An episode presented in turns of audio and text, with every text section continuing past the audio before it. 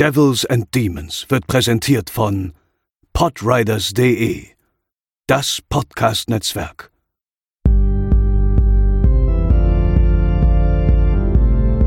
They're coming to get you, Barbara. They're coming for you. Diese Episode wird präsentiert von Deadline, das Filmmagazin, die Fachzeitschrift für Horror, Thriller und Suspense. Jetzt im Kiosk oder online unter deadline-magazin.de. Moin moin und herzlich willkommen zur 136. Episode von Devils and Demons, eurem Horrorfilm-Podcast. Ich bin der Chris und an meiner Seite befinden sich Pascal. Moin. Und André. Hallo. Ja, zu unserer heutigen Filmauswahl äh, ist mir tatsächlich nicht mal eine blöde Einleitung eingefallen. Ich dachte erst an sowas von, ähm, es ist draußen wieder warm geworden in den Tagen. Äh, Zeit für düstere Legenden. Ähm, selbst das war schlecht. Und deswegen habe ich einfach gar keine Einleitung vorbereitet. Ähm, und ähm, würde es dahergehend äh, in die Gänge bringen, damit, dass wir ja vor kurzem über die Scream-Reihe geredet haben und äh, auch dort in dem Podcast bereits erwähnt haben, dass es natürlich zahlreiche Trittbrettfahrer gab, äh, hm. Rip-Offs, äh, Nachahme, alles dergleichen, so wie das immer in Hollywood ist. Da wird natürlich dasselbe Konzept immer und immer wieder aufgewärmt. Manchmal kann es ganz gut gehen. Wir haben ja damals auch schon mal über Ich weiß, was du letzten Sommer getan hast, geredet, äh, der ja wirklich ganz in Ordnung war. Aber es gibt natürlich auch zahlreiche Gegenbeispiele und tatsächlich äh, etwas ungewollt weil ich die Filme tatsächlich deutlich besser in Erinnerung hatte, ähm, haben wir heute eines dieser Gegenbeispiele und zwar die Urban Legend Trilogie sozusagen oder Urban Legends Trilogie, die in Deutschland eben unter dem Namen Düstere Legenden ähm, bekannt geworden ist. Ähm, Pascal, ähm, wie vertraut warst du im Vorfeld dieser Episode mit der Reihe? Ich habe die vorher noch nie gesehen tatsächlich. Ähm, dass es eine Trilogie ist, war mir jetzt auch noch relativ bis kurz, also bis zu Beginn meiner Vorbereitung unbekannt oder bevor wir das festgelegt haben. Ich wusste, dass es düstere Legenden gibt, dass es halt, wie du gesagt hast, einer dieser Trittbrettfahrerfilme ist, die da im, ja, im Zuge der, des Erfolgs von Scream entstanden ist und wohl auch eine der zumindest schillernderen Verfilmungen, sieht man ja auch schon am Cast, aber gesehen hatte ich die vorher noch nicht. Das war meine Erstsichtung. Wie sieht's bei dir aus, André? Ich äh, kannte den ersten, ähm, den habe ich schon einige Male gesehen, hatte ich damals auch auf DVD, als er neu rauskam und so weiter. Also der war mir gut geläufig. Habe ich auch gar nicht vor allzu langer Zeit tatsächlich schon mal gesehen gehabt. Also ich habe jetzt noch mal geguckt, direkt vom Podcast, quasi zur Vorbereitung, hat ihn aber irgendwie schon vor ein paar Monaten letztes Mal schon mal gesehen. Und ähm, ich wusste, dass es einen zweiten gibt, den habe ich aber auch vorher nie gesehen gehabt. Und dass es einen dritten tatsächlich gibt, das habe ich selber sogar bestimmt mal gelesen, aber, aber vergessen wieder absichtlich. Und äh, von daher, die beiden waren mir auch neu. Ja, der dritte Teil ist so ein bisschen so dieser Abkömmling, genauso bei, äh, darüber haben wir damals nur auch nur angerissen geredet bei I Know What You Did Last Summer, dass es da ja auch noch so einen seltsamen dritten Teil gibt, der aber irgendwie so ein bisschen off the record nicht so ganz zur Reihe gehört, aber der hier ist tatsächlich ähm, offizieller Teil des Kanons und wir werden ja später noch erfahren, inwiefern das wirklich zusammenpasst. Ähm, der erste Film der Reihe Urban Legend, der kam 1998 in die Kinos und ähm, bevor wir loslegen, hören wir doch einfach mal kurz in den Trailer rein. Last week we discussed folklore. Today we get more specific. This is what we call an urban legend. Contemporary folklore passed on as a true story. Something you might have heard about mixing pop rocks and soda. Supposedly, your stomach and your intestines burst. Voila, still alive. Mr. Brooks, please. He's gonna explode! Somebody call 911!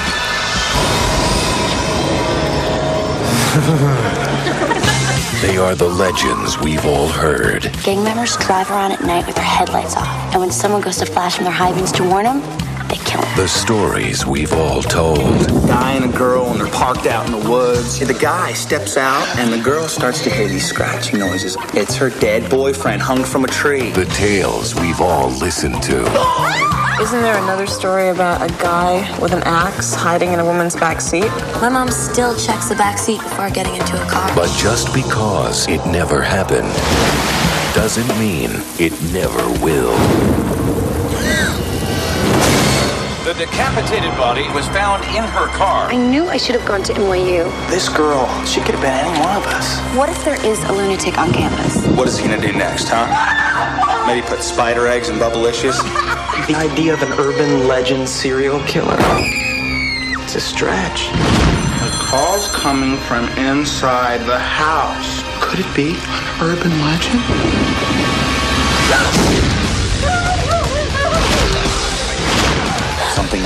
Help you with.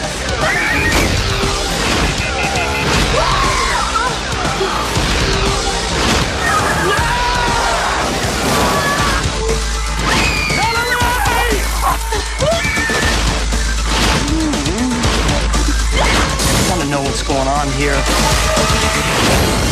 Someone out there is taking all these urban legends and making them reality. Urban legend. Have you heard the one about the microwave?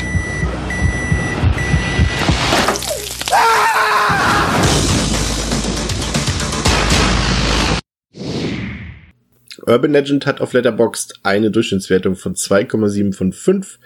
Auf der IMDb 5,6 von 10 ist freigegeben ab 16 Jahren. Hat 14 Millionen Dollar gekostet und hat immerhin, also wirklich gute 72 Millionen Dollar eingespielt, ähm, kam damals im September 1998 in die US-Kinos und hatte dort auch durchaus amtliche Konkurrenz, zum Beispiel in Form von Rush Hour oder dem Animationsfilm Ants und dementsprechend sind 72 Millionen durchaus ein sehenswertes ähm, Einspielergebnis, also kein Wunder, dass es da dann auch noch die Sequels zu gab. Regie geführt hat Jamie Blanks, ähm, den hatten wir hier tatsächlich schon mal, als wir über den Film Valentine geredet haben, den hat er nämlich auch gedreht, ebenso wie Storm Warning. Und Pascal hat es eben so ein bisschen angedeutet, wir haben hier tatsächlich aus heutiger Sicht vor allem natürlich einen relativ interessanten Cast hier. Ähm, wir haben junge, aufstrebende Talente wie Elisha Witt, ähm, aus, die aus ihrer Karriere jetzt kein so großes ja, Unterfangen mehr gemacht hat. Äh, zuletzt hatte sie noch, ich glaube, ich weiß aber nicht mal mehr, in welcher Staffel das war. Ich glaube, in der sechsten oder siebten von The Walking Dead hat sie für ein paar Episoden mitgespielt. Natürlich Jared Leto hier, mein Lieblingsschauspieler. ähm, der ähm, hat hier einen seiner früheren Auftritte, nachdem er ja damals auch bei der Serie, so ich selber überlegen, hat er überhaupt mitgespielt bei Party of Five? Weiß ich gar nicht mehr. Nee, bei welcher Serie hat Jared Leto da mitgespielt? Kann das mal bitte jemand nachforschen, Weiß ich nicht. ob das Party of Five ist? Wenn check ich das kurz. Ja, check das mal kurz. Ähm, auf jeden Fall ist er ja mittlerweile tatsächlich sehr angesagter Hollywood-Star und natürlich auch Frontmann der Band 36 of Mars. Was? 36 of 30 Seconds to Mars. 30 Seconds to Mars natürlich. 36 Also of Mars. ich entschuldige mich ich gleich, ich habe vor diesem Podcast einen zweistündigen Nap gemacht und ich glaube, das merkt man langsam. Ähm, dann haben wir Tara Reid dabei, die natürlich durch American Pie bekannt geworden ist oder auch so ein bisschen verunglimpft wurde oder sie hat sich selber verunglimpft, spätestens durch Uwe Bolls Alone in the Dark. Dann haben wir Joshua Jackson dabei, der auch mal angesagter Teenie-Darsteller war und vor allem durch Dawson's Creek bekannt geworden ist. Äh, Rebecca Gayheart hatte Jawbreaker gespielt und in Scream 2 Joshua Jackson auch tatsächlich, lustigerweise. Also da haben wir auch schon mal eine Querverbindung. Ähm, unsere, eine unserer liebsten Scream Queens hat hier eine Nebenrolle, Daniel Harris. Und wir haben hier natürlich, Pascal, auch noch zwei echte Horrorveteranen. Brad Dourif, der ähm, der Stimme, der Chucky seine Stimme geliehen hat und äh, Robert England, äh, Mhm. kein geringere als der Darsteller von Freddy Krueger himself. Ja. Ja, es ist ein äh, absolut, wie du gesagt hast, aus heutiger Sicht ein schillernder Cast. Ähm, und ja, ich hatte das ja schon, als wir über Scream 2 gesprochen hatten und ich da auch so ein bisschen den Bekanntheitsgrad von Sarah Michelle Gellar verkannt habe zu dem Zeitpunkt, ähm, ist es hier wahrscheinlich auch so, dass man sich da oder ich mich da auch immer gern austricksen lasse und denke so, wow, krass, dass die damals halt diesen Cast bekommen haben. Aber jetzt in den allermeisten Fällen ist das halt einfach, ähm, ja, dann mehr oder weniger, ja, nicht Zufall, aber ähm, hat sich dann ja, äh, ja, das Starpotenzial ist später ergeben.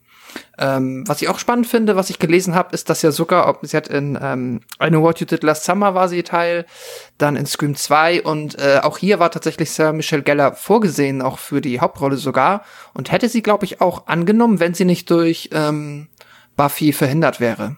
Ja, was stimmt, ja, ja. auch interessant ist. Ja, es ist tatsächlich zu, zu. Kurzer, kurzer Fakteneinwurf. Party of Five ist es nicht. Er hat gestartet in My So-Called Life. Ah, so hieß die Serie. Genau. Das war eine andere, stimmt. Aber das war die, genau. Serienschalter. Danke fürs Aussuchen. Ja. Äh, tatsächlich haben wir hier beim ersten und beim zweiten Film tatsächlich, wie Pascal schon gesagt hat, gibt es diverse ähm, Cast-Entwürfe ähm, und wer dort zum Vorsprechen war und wer eigentlich die Rollen kriegen sollte. Also es ist sehr interessant. Tatsächlich ist der, der Cast, der jetzt am Ende bei rausgekommen ist, äh, zwar ein sehr interessanter, aber es gab da auch durchaus andere Schauspielerinnen und Schauspieler, die zur Auswahl standen, die den Film vermutlich nicht weniger interessant gemacht hätten. Übrigens Daniel Harris und Tara Reid waren ähm, damals zum Zeitpunkt des Drehs tatsächlich äh, Mitbewohnerinnen in einer WG im Ah. wahren Leben. Das fand ich tatsächlich auch ziemlich interessant. Ähm, ja, bevor wir ein bisschen auf die Szenen eingehen, André, äh, hier ist ist es, glaube ich, offensichtlich, dass dieser Film sehr stark von Scream 1 und 2 beeinflusst ist, weil wir haben ja hier wirklich diverse Szenen oder Ideen, die sehr, ja, ich will jetzt nicht sagen geklaut wirken, aber sehr inspiriert wirken, wenn man allein ähm, über die verstellte Stimme am Telefon zum Beispiel sprechen, die dort gemacht ist, oder die ähm, aus Scream 2 entlehnte Todesszene von Tara Reid dort in diesem, in dieser Radiostation, beziehungsweise in diesem Tonstudio dort und auch die Rolle der Polizistin Reese Wilson, die erinnert ja auch sehr stark an, an Dewey aus Scream.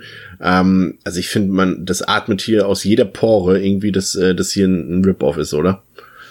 Ja, wie ich mag dieses Rip-Off nicht, äh, das Wort, aber es ist halt ein klassischer Wellensurfer. Von vorne bis hinten, der ähnlich die Charaktere aufstellt, der eben, wie du sagst, so Charaktere als Anleihen nimmt, im, den dieselben, dieselben äh, Rollen im Film verkörpern. Ähm, und ja, also es ist natürlich eine Schablone in dem Sinne mit einer eigenen Idee drumherum.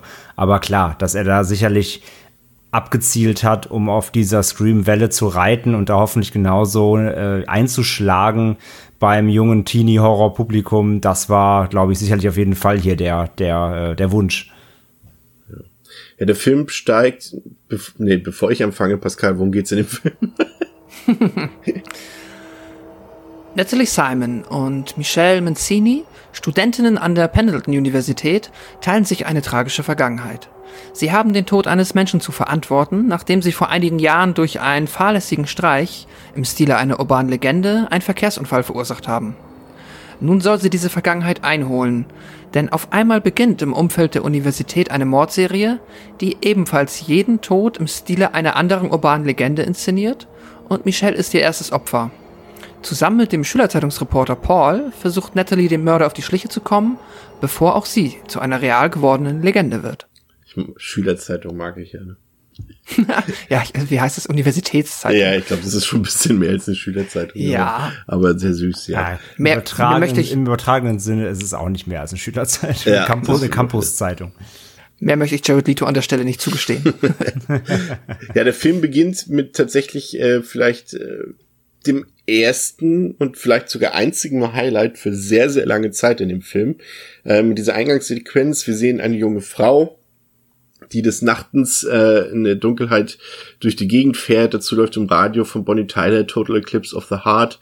Ihr Tank wird leer und sie fährt an eine Tankstelle und dort sehen wir den angesprochenen Brad Dourif, der tatsächlich immer Credits bekommen hat für den Film, aber ich glaube, das war auch Absicht, ähm, der hier einen Tankwart spielt und ähm, er will aus irgendeinem Grund die junge Dame äh, aus ihrem Auto kriegen mit, mit einem Vorwand. Die junge Frau hat natürlich so ein bisschen, na, kann ich dem jetzt trauen oder nicht, aber irgendwann steigt sie doch aus und kommt mit in die Tankstelle dort. Doch dort versteht sie die Situation nicht richtig. Eigentlich will Brad Dourif sie vorwarnen ähm, und sie in Sicherheit bringen, doch sie fühlt sich so überrumpelt und glaubt, dass äh, Brad Dourif ihr irgendwas antun will und flüchtet dort zurück ins Auto und rast davon und Brad Dourif, der ein paar Sprach- und Stotterprobleme hat, der kann ihr dann nur noch irgendwann hinterherrufen, dass sich tatsächlich die ganze Zeit jemand auf ihrem Rücksitz befunden hat. Und ähm, diese Person auf dem Rücksitz taucht dann auch urplötzlich auf und entpuppt sich als Axtmörder vom Rücksitz. Und ich muss sagen, das war zumindest, also auch heute noch, also damals etwas mehr, aber auch heute noch, muss ich sagen, empfinde ich das als sehr starken, vielversprechenden Anfang. Ist jetzt natürlich kein großer Geniestreich, aber setzt zumindest schon mal so ein, so ein, es ist eben kein, nicht der, nicht der Beginn von Scream, aber das kann man halt auch nicht imitieren. Aber ich finde es trotzdem relativ einfallsreich und ganz smart gelöst hier. Ähm, das ist halt nur ein bisschen traurig, dass es für lange Zeit das einzige Highlight des Films ist. Aber wie hat euch der Einstieg gefallen? Pascal? Ähm, ja, also ich würde ja recht geben, dass auf jeden Fall erstmal, oder eines der Highlights des Films auf jeden Fall der Einstieg ist. Ähm, ich mochte den grundsätzlich, ich mochte die Atmosphäre, es ist, ähm, ähm, ja, äh, Bonnie Tyler untermal, untermalt das schön und äh, tatsächlich ist es äh, für mich auch einer so der atmosphärischen Höhepunkte, weil danach ist lange Zeit erstmal ein bisschen weniger davon da. Und ähm, wie du gesagt hast, jetzt auf also hm, würde ich jetzt wahrscheinlich einfach, aber auch von der Produktionsqualität jetzt mal nicht mal mit dem schwächsten Scream Opener ähm, auf eine Ebene stellen, aber jetzt für diesen Film schon ähm, ein doch solider Start. Und ich habe mich tatsächlich, war ja wie gesagt das erste Mal, dass ich den Film gesehen habe, ähm, davon erstmal eigentlich ja positiv überzeugen lassen und mich dann gefreut, was da noch kommen soll. Wie sieht's bei dir aus, André? Hat's dir gefallen? Ich, ich mag den Opener auch. Äh, der Kniff natürlich, dass hier der Charakter von Bad Riff ähm, einen Sprachfehler hat und somit diese Warnung quasi nicht rechtzeitig aussprechen kann, ist natürlich auch wieder so ein bisschen an den Haaren herbeigezogen, beziehungsweise mhm. natürlich sehr hingedreht, damit es funktioniert. Hätte er den Sprachfehler nicht, wäre das Ding in drei Minuten aufgelöst, dann hätte er sie nämlich vom Auto weggelockt und gesagt, ey, Digga, da ist ein äh, Typ auf der Rückzugsende. Ähm, so, so ist der Drehbuchkniff natürlich da, dass, äh, dass es dazu nicht kommt geschenkt, so kann man machen, ist okay. Ähm, der, der Zufall ist zwar blöd für sie am Ende, aber äh, ist dann so. Ähm, aber ich mag trotzdem den Aufbau. Ich habe auch nochmal darauf geachtet, ob das nicht irgendwie blöd vor einem vorkommt, ob er nicht mehr Chancen gab hätte, sie zu warnen.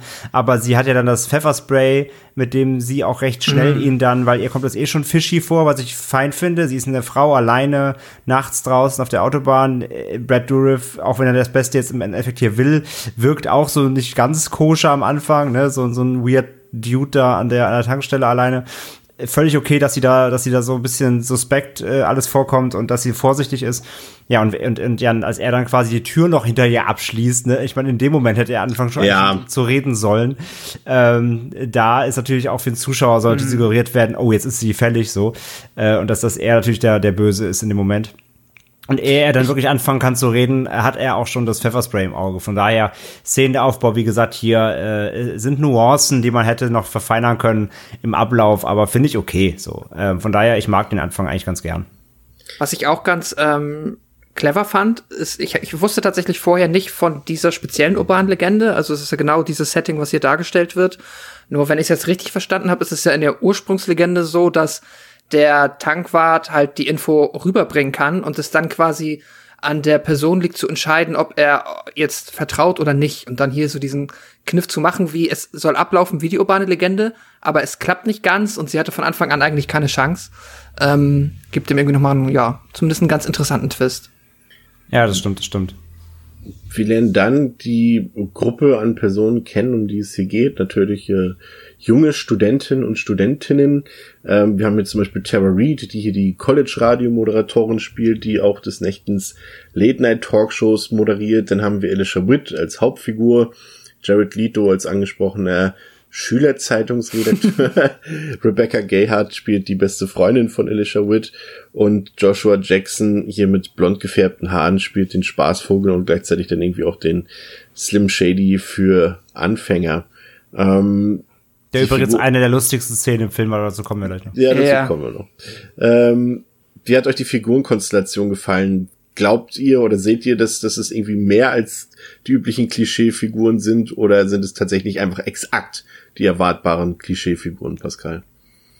Ja, also ich finde es schon ziemlich exakt. Also da ist jetzt, da wird nicht groß variiert. dass ähm, äh, die Rollenverteilung ist da ziemlich klar und du hast ja auch gerade ähm, ja schon genannt. Also wir haben halt äh, Tara Reid offensichtlich in der ähm, ja in der verruchten Sex-Appeal-Rolle, wo ich es aber auch spannend fand, was die hat sie jetzt ist, ist ihre komische Sex-Radio Night Show ist das auch Teil des College Radiosenders oder Oder ist ein Nebenjob? ja, ich habe das nämlich, auch, das fand ich interessant, aber. Ja, es sieht ähm, schon aus wie ein richtiges Studio, ne? Also es wirkt schon wie ein richtiger Radiosender. Ich weiß nicht, ob der jetzt nur im College zu hören ist oder tatsächlich ja. landesweit, ich hoffe nicht. ja, auf jeden Fall interessant. Nee, aber grundsätzlich würde ich sagen, äh, es ist äh, ja absolut äh, Abziehbilder, beziehungsweise die klassische Klischee-Rollenverteilung, die wir halt für so einen Film brauchen, damit wir halt ähm, ja irgendwie auf jeder Ebene die Figur haben, die dann hier mal für den Humor sorgt, dann ein bisschen für den Sexappeal sorgt. Ähm, und die äh, kommt dann ja auch noch schnell dazu. Sogar auf das Gothic-Klischee wurde nicht verzichtet in Form von Tosh, gespielt von Daniel Harris. Ja, ähm, also sie ist ja auch wirklich das absolute Paradebeispiel für Klischee ja. dem Film, muss man leider sagen. Ja, ja, also die kann da auf jeden Fall mit äh, Blair Witch Project 2, mit der Gothic-Figur, die können sich die Klinke in die Hand geben. Die, ähm, ja. Absolut. Sind da ja, beide ganz, so. ganz weit vorne dabei. André, wie fandest du die Figur? Wie gesagt, ich bin auch dabei. Ich, also Grufti, Grufti äh, Dame ist komplett drüber, finde ich. Auch in der Darstellung so ihr Zimmer irgendwie alle, natürlich ihre Hälfte komplett schwarz und es ist alles so richtig übelst Klischee. Ähm, aber auch die alle anderen Figuren sind auch eher insgesamt auch blass, finde ich. Also die haben nicht so wirklich Tiefe. Äh, kann man jetzt nicht überschreiten, so in welchem Slasher, Ratini-Slasher haben sie eine Tiefe, aber so insgesamt muss ich sagen, ähm, ja, fand ich, sind, sind alle halt da, um den Film voranzutreiben. Aber ich finde insgesamt auch, auch inklusive unserer Hauptdarstellerin, ähm, ist da jetzt kein Charakter dabei, wo ich mir denke, ja, cool, irgendwie mit der fieber ich jetzt krass mit oder dem ähm, oder die mag ich jetzt besonders. Ich finde, da sticht eigentlich nichts groß heraus, außer eben durch noch mehr Klischees. Von daher, ich finde, ich finde die, die, die Charaktere an sich ähm, sind halt, sind halt no, so dieses notwendige Übel, um diesen Film zu erzählen. Habe ich jetzt mit keinem groß irgendwie immer eine, eine Verbindung, muss ich sagen. Ja, äh, da kann ich euch tatsächlich nur zustimmen. Ich fand auch, dass die Figuren alle ziemlich oberflächlich sind oder oberflächlich gestaltet sind und wirklich nur so Abziehbildcharaktere dargestellt haben. Ähm, am ehesten, ja, obwohl, obwohl schon fast doch irgendwie seinem Natur entsprechend, äh, fällt Robert England hier als Professor so ein bisschen aus dem Raster, aber gleichzeitig irgendwie ist auch die erste Figur, die man direkt irgendwie ausschließen kann, weil wie blöd wäre es, wenn man ausgerechnet Robert England hier als Killer etablieren würde, ne, wo das doch sowieso der erste Verdacht theoretisch da wäre, aufgrund seiner Filmografie. Ähm, ja, und, und, so er, und er wirkt auch tatsächlich, finde ich, wirklich, also er taucht auf und du weißt direkt irgendwie, ja, okay, er ist mehr oder weniger ein, ein Cameo. Ja. Ich. Er wirkt, er wirkt direkt wie eine Nebenfigur, die keine weitere Rolle im Film spielt ist euch aufgefallen, dass irgendwie sämt, also dass die ganzen Dialoge so extrem unnatürlich geschrieben sind? Also die, die Leute ja. unterhalten sich permanent nur über urbane Legenden, weißt du, so komplett unnatürlich. Natürlich wissen wir als Zuschauer, das ist das Thema des Films und mhm. der Film beschäftigt sich auch damit, aber das heißt ja nicht automatisch, dass sich die Charaktere gefühlt 24-7 damit auseinandersetzen müssen. Ich meine, wir kommen so rein, die erste Vorlesung, die wir sehen und denken so, ja, wir reden heute über urbane Legenden. Ah, okay, no shit, Sherlock, so. Und das fand ich halt so, sowas von unsubtil irgendwie. Ja, aber auch halt nicht nur in dieser Vorlesung, auch generell wird einfach viel drüber gesprochen. Und ja, ja, das, ja, ja ich habe genau. darauf geachtet, ob man, ich habe darauf geachtet, ob man es mal erklären kann, dahingehend, dass dann die Schüler von diesem Mord erfahren, diesem Rücksitzmord und das dann quasi eben dadurch Thema wird, aber es fühlt sich trotzdem nicht natürlich an. Also allgemein die, die ganzen Dialoge äh, dienen quasi dem Plot-Telling oder beziehungsweise der, dieser, dieser, damit diese Grundidee des Films sich halt einfach durchzieht. Ähm, aber das hätte auch gereicht, einfach diese Morde zu zeigen, die eh schon darauf basieren. Da hätte ja. man nicht noch die halben Dialoge damit füllen mm. müssen. Ähm, aber generell, ich finde eh generell, die, die, die, das Writing im Film ist, ist wirklich so, ähm, äh, ja, unnatürlich einfach. So redet halt niemand, nicht mal pubertierende Teenies. Ähm, finde ich wirklich furchtbar. Ja, also ich glaube, der Film hat halt auch ein ganz großes Problem damit, dass er halt diese urbanen Legenden thematisieren möchte, aber er gleichzeitig nie davon ausgehen kann, dass jetzt, sag ich mal, gerade im nicht US-amerikanischen Raum halt jeder jede kennt. Ja. So, das heißt, wenn wir nicht immer bei jeder irgendwie noch dazu erklären, dass das eine urbane Legende ist, versteht's keiner. Ähm, dann versteht's keiner. So, deswegen muss das halt permanent ein Thema sein. Deswegen muss immer auch so in diesen unnatürlichen Dialogen, auch wenn dann über Morde gesprochen wird, noch mal so wie in einem Hörspiel, wo du nichts sehen kannst, wo dann immer noch mal erklärt werden muss, warum gerade das jetzt eine urbane Legende ist. Ja, dann lese ich ähm, noch mal, lese ich mal ein Buch, wo sie noch mal zeigen genau. auch, guck mal, hier ah. drauf beruht das. Ah, genau, ja. Ja, das ist halt so grundsätzlich einfach ein Problem mit der Idee. Und ich finde auch diese Vorlesung von Robert England, äh, ja, die ist halt auch, ja, dann ist halt auch die Vorlesung noch über urbane Legenden. Erstmal ist das, also keine Ahnung, was das für eine Vorlesung ist. Das wirkt halt auch irgendwie eher wie so ein schlechter TED-Talk, äh, welche Universität ich jetzt ja, auf so, so einem fiktive Studienfächer. ja, auf so einem Quatschniveau auch so. Also ich weiß nicht, ob mich das jetzt in der Vorlesung krass abgeholt hätte, wenn ich da irgendwie an der Hochschule bin und irgendwelche Geisteswissenschaften Du, und du musst studiere. immer noch Mentos fressen. Ja, Ja, so. so, dann fragen die Eltern, und wofür haben wir hier wieder 5000 Dollar Studiengebühren bezahlt? Ja, wir haben über Mentos und Cola geredet. Genau. Robert England hat mir Pop Rocks gegeben. War Ja. geil. Aber das klingt schon wieder cool. Ja. Ja, es, vom Ding ist es cool, aber was du damit dann später machen kannst, weiß ich auch nicht. Naja, aber ja, ich stimme dir zu. Die Dialoge sind da sehr konstruiert, wie vieles in dem Film. Es musste übrigens tatsächlich ein Arzt konsultiert werden, weil Rebecca Gerhardt so schlecht war von den Pop Rocks, die sie dort für diese Szene pausenlos zu sich nehmen musste. Ähm, Oh je. wir haben dann äh, vielleicht, ja, vielleicht den besten und einzigen richtigen Gag des Films, den André schon angedeutet hat. Ähm, es ist so, dass Elisha Wood, ich, ich benutze jetzt auch die Schauspielernamen, weil ich auch einfach nicht die Rollennamen mehr weiß, weil die so random waren, äh, fährt zusammen mit Joshua Jackson ähm, auf die zur sogenannten, in anderen Filmen nennt man das, äh, oder in anderen Themen, ich weiß auch gar nicht, ob die urbane Legende vielleicht so heißt, zu, zu Lovers Lane und ähm, als sie ins Auto einsteigen, ähm, dreht Joshua Jackson, Jackson, Joshua Jackson das Autoradio auf und plötzlich läuft das Dawson's Creek Theme und ähm, der findige Zuschauer weiß natürlich, dass Joshua Jackson dort äh, eine, eine wichtige Rolle in der Serie gespielt hat und die Reaktion darauf ist dann auch so "Meh", und er dreht es ganz schnell wieder ab. Da äh, muss man auch, glaube ich, noch beim fünften oder sechsten Mal lachen, weil es auch durchaus unerwartet kommt. Es, es ist halt, es ist halt so platt, aber ich Ja. mag das self, self-referential und ich mag es auch so, dass also er es da ganz klar sich selbst damit halt ein bisschen auf den Arm nimmt. Ja. Und sowas finde ich einfach immer sympathisch. Ja, auf jeden Fall. Und äh, ja, sie fahren dann in die Abgelegenheit, in den Wald dort. Und ähm, nach einem Gespräch der beiden, ähm, was ich auch so ein bisschen, ja, ach komm, lass uns gar nicht über die, diese Dialoge reden, haben wir schon eben getan, äh, wird äh, Joshua Jackson draußen angegriffen und getötet. Wood kann gerade noch so fliehen. Und es ist halt eben so ein bisschen diese urbane Legende von der Lovers Lane. Äh, mich würde an dieser Stelle was ganz anderes interessieren, und zwar ähm, die übliche Frage, wie ihr das Killer-Outfit so ein bisschen findet. Also es ist ja dadurch entstanden, dass der Film ursprünglich im Winter spielen sollte und ähm, deshalb eben der der Killer halt so ein, so ein Anorak trägt mit so einer weiten großen Kapuze, was das Gesicht verbirgt. Äh, es war dann aber bei Drehbeginn tatsächlich so warm, dass man diese diesen Winteraspekt sozusagen völlig außer Acht lassen äh, musste und wollte, aber man hat eben das Killer-Outfit trotzdem beibehalten, weil man es cool fandet, äh, cool fand. Ähm, wie habt ihr, wie cool fandet ihr es denn, André? Oh, es ist halt einfach, es ist halt auch, es ist ähnlich random wie alles andere im Film. Ähm, ich finde diese, diese Winterjacke mit Kapuze, sieht, sieht ein bisschen aus wie dieses Thing irgendwie. Ich habe ganze Zeit irgendwie, de denke ich, ich denke immer, wenn ich, wenn ich das sehe, da drunter, Ja. drunter steckt irgendwie, ähm, äh, sag schon. The Kurt. Russell, Thing, Kurt Russell, danke. Äh, ich habe gerade das Gefühl, der zieht gleich die Kapuze ab und da ist Kurt Russell drunter und äh, weiß nicht. Äh, Finde ich halt einfach, äh, es, es passt halt nicht ins Setting natürlich. Also wie du jetzt ja gerade erklärst, hätte gepasst, aber so, es wirkt halt ganze Zeit im Film, es, es sieht jetzt nicht aus, als ob ein Jahrhundertsommer wäre, aber es wirkt normaler, sommerlicher, äh, also ein ganz normaler, vielleicht so, so August oder so September, ist jetzt nicht, ist jetzt nicht Hochsommer, aber zumindest wirkt es nicht kalt. Und ja, dieser, dieser Winterkapuzenmantel wirkt dann immer so super aus dem, aus dem Konzept genommen irgendwie. Also, ja, weiß Ja, ich nicht. Vor allem, vor allem wirkt er ja auch so komplett offensichtlich. Ich meine, ähm, man könnte jetzt irgendwie sagen, wenn als klar wird, der Killer trägt dieses Outfit, könnte man sagen, okay, alle äh, ähm, Parker sind verboten für die nächsten zwei Wochen.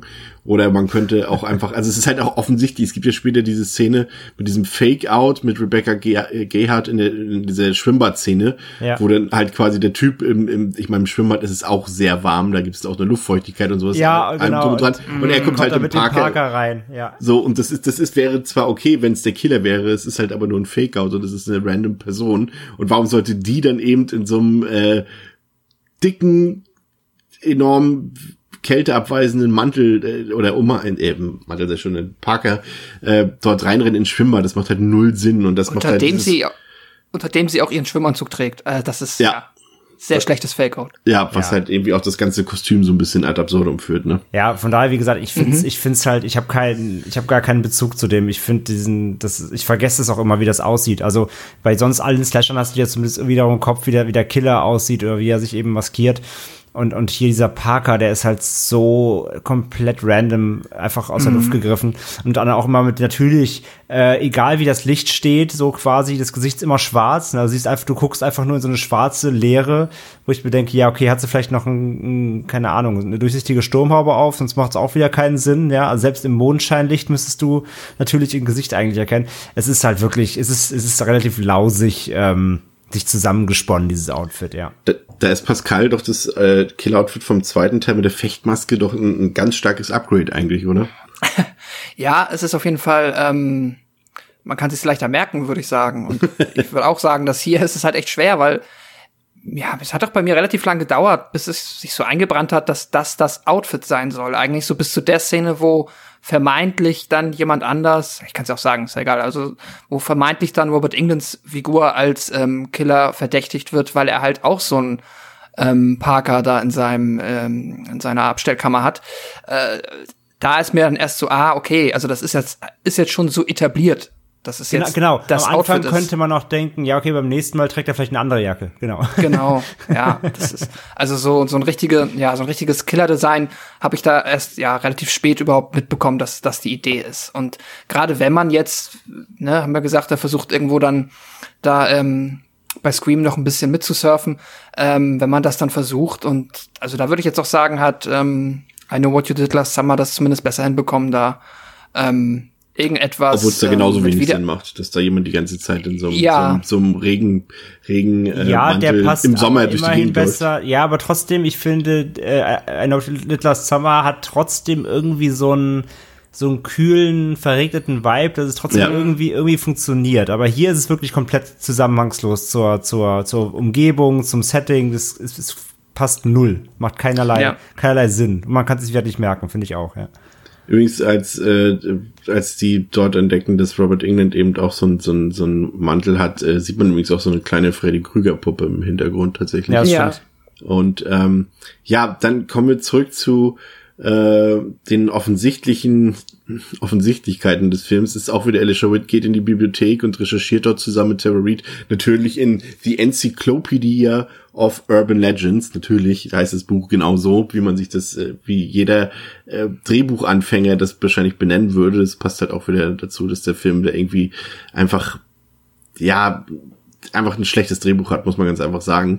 Und äh, das bestätigt sich dann in der nächsten Szene, als wir Daniel Harris sehen, wie sie dort im Grufti-Chat unterwegs ist, äh, rauchend. Äh, ist tatsächlich deshalb interessant, weil Daniel Harris damals noch äh, Kettenraucherin war und, für, und sich dann gefreut hat, dass sie im Film auch eine Raucherin spielen kann.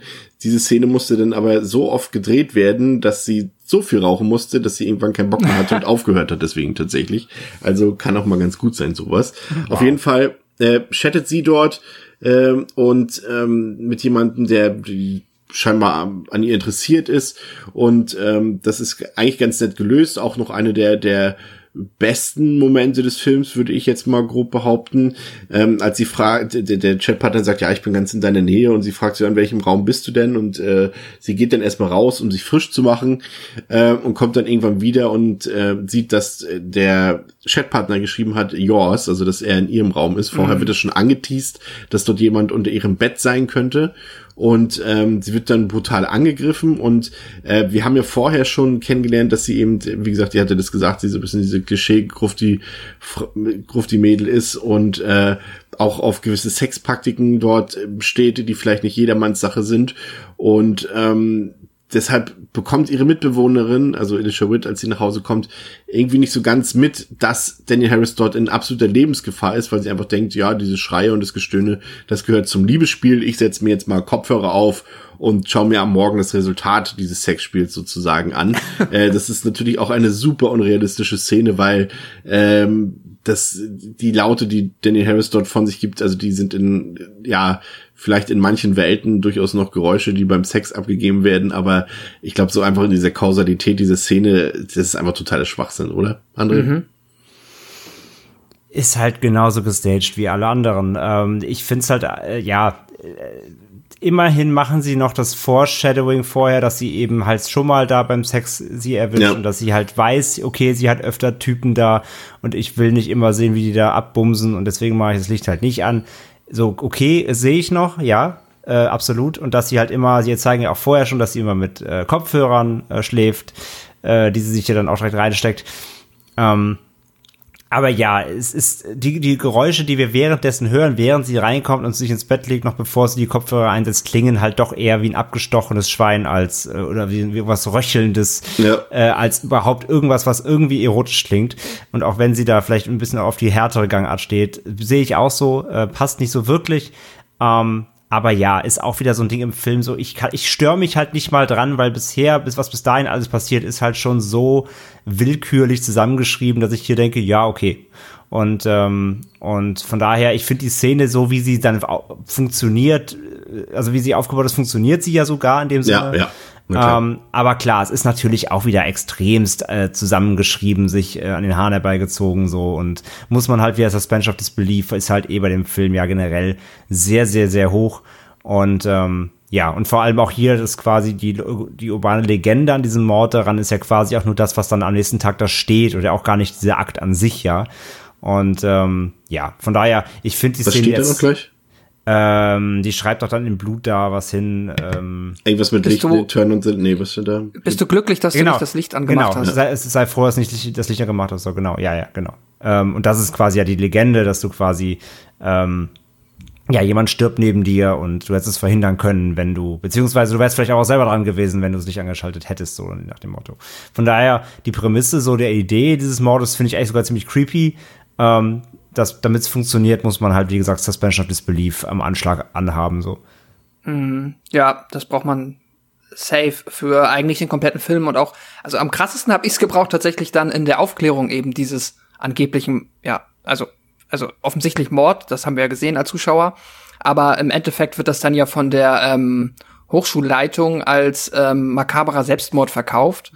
Einfach, ähm, ja, ich weiß nicht, nicht ne, so halb nachvollziehbaren Gründen offensichtlich wollen die da auch, also so ist es zumindest bei mir angekommen, gar nicht, dass der Verdacht aufkommt, dass hier irgendwie ein Mörder ist. Es ist denen wichtig, dass die Schule sicher ist, weil es ist ja auch noch, das haben wir noch nicht erwähnt, es ist auch noch so ein, ähm, ja, so ein, äh, meine, sehr ungeschicktes Story-Device irgendwie. Es wird immer noch von diesem Massaker in der, ähm, Gott, wie hieß sie, in der Irgendwas Hall gesprochen, wo ich mhm. auch lange gebraucht habe, um zu verstehen, sogar recherchieren musste, um zu verstehen, dass es einfach nur ein Gebäude in dieser Universität ist was man dann wissen muss, weil es ist mal ähm, diese eine Lokalität, von der gesprochen wird, aber so wie ich es mitbekommen habe, wurde nie konkret erwähnt, dass das jetzt auch da ist oder hätte auch woanders sein können. Na, auf jeden Fall, ähm, ja, es äh, wird einem das so verkauft, dass deshalb, so habe ich es verstanden, auch denen das sehr wichtig ist, dass da ähm, ja alles sicher und safe ist, aber es ist halt, da ist halt trotzdem jemand gestorben, so dass da halt nicht mal die Polizei vorbeiguckt und dass dann alles quasi ähm, in der Hand der Hochschulleitung ist. Das äh, ist halt, also da ist dann Suspension of Disbelief. Da muss man sehr, sehr viel Quatsch in Kauf nehmen, um sich dann dann auf anderer Ebene die Unterhaltung rauszuziehen. Ich finde das, ich finde das sogar richtig schlimm sogar die Szene, wie sie dann ähm, wie sie dann eben diesen Mord als Selbstmord abtun, vor allem in Bezug mhm. auf dessen, was quasi, ähm, was hier, ach, wie heißt sie denn? Daniel Harris? Daniel Harris auch hier Tosh? verkörpert als Figur Tosh, genau. Ähm, weil sie dann noch mal, es reicht ja nicht, dass ihr, dass ihr Charakter das totale Goth-Klischee ist, ähm, mhm. auch wie sie dann über sie sprechen, so, ja, die ist ja eh ein bisschen komisch und hier, die hat hier Tabletten genommen und so, ne? Und die, das, ist das krass, wenn er, wenn er so, sagt. Es wird so richtig darauf angespielt, dass sie halt eh mhm. so eine total suizidale, loste Person irgendwie ist. Fand ich eigentlich, das ist mir mal aufgefallen. Das ist eigentlich mega, mega krass so.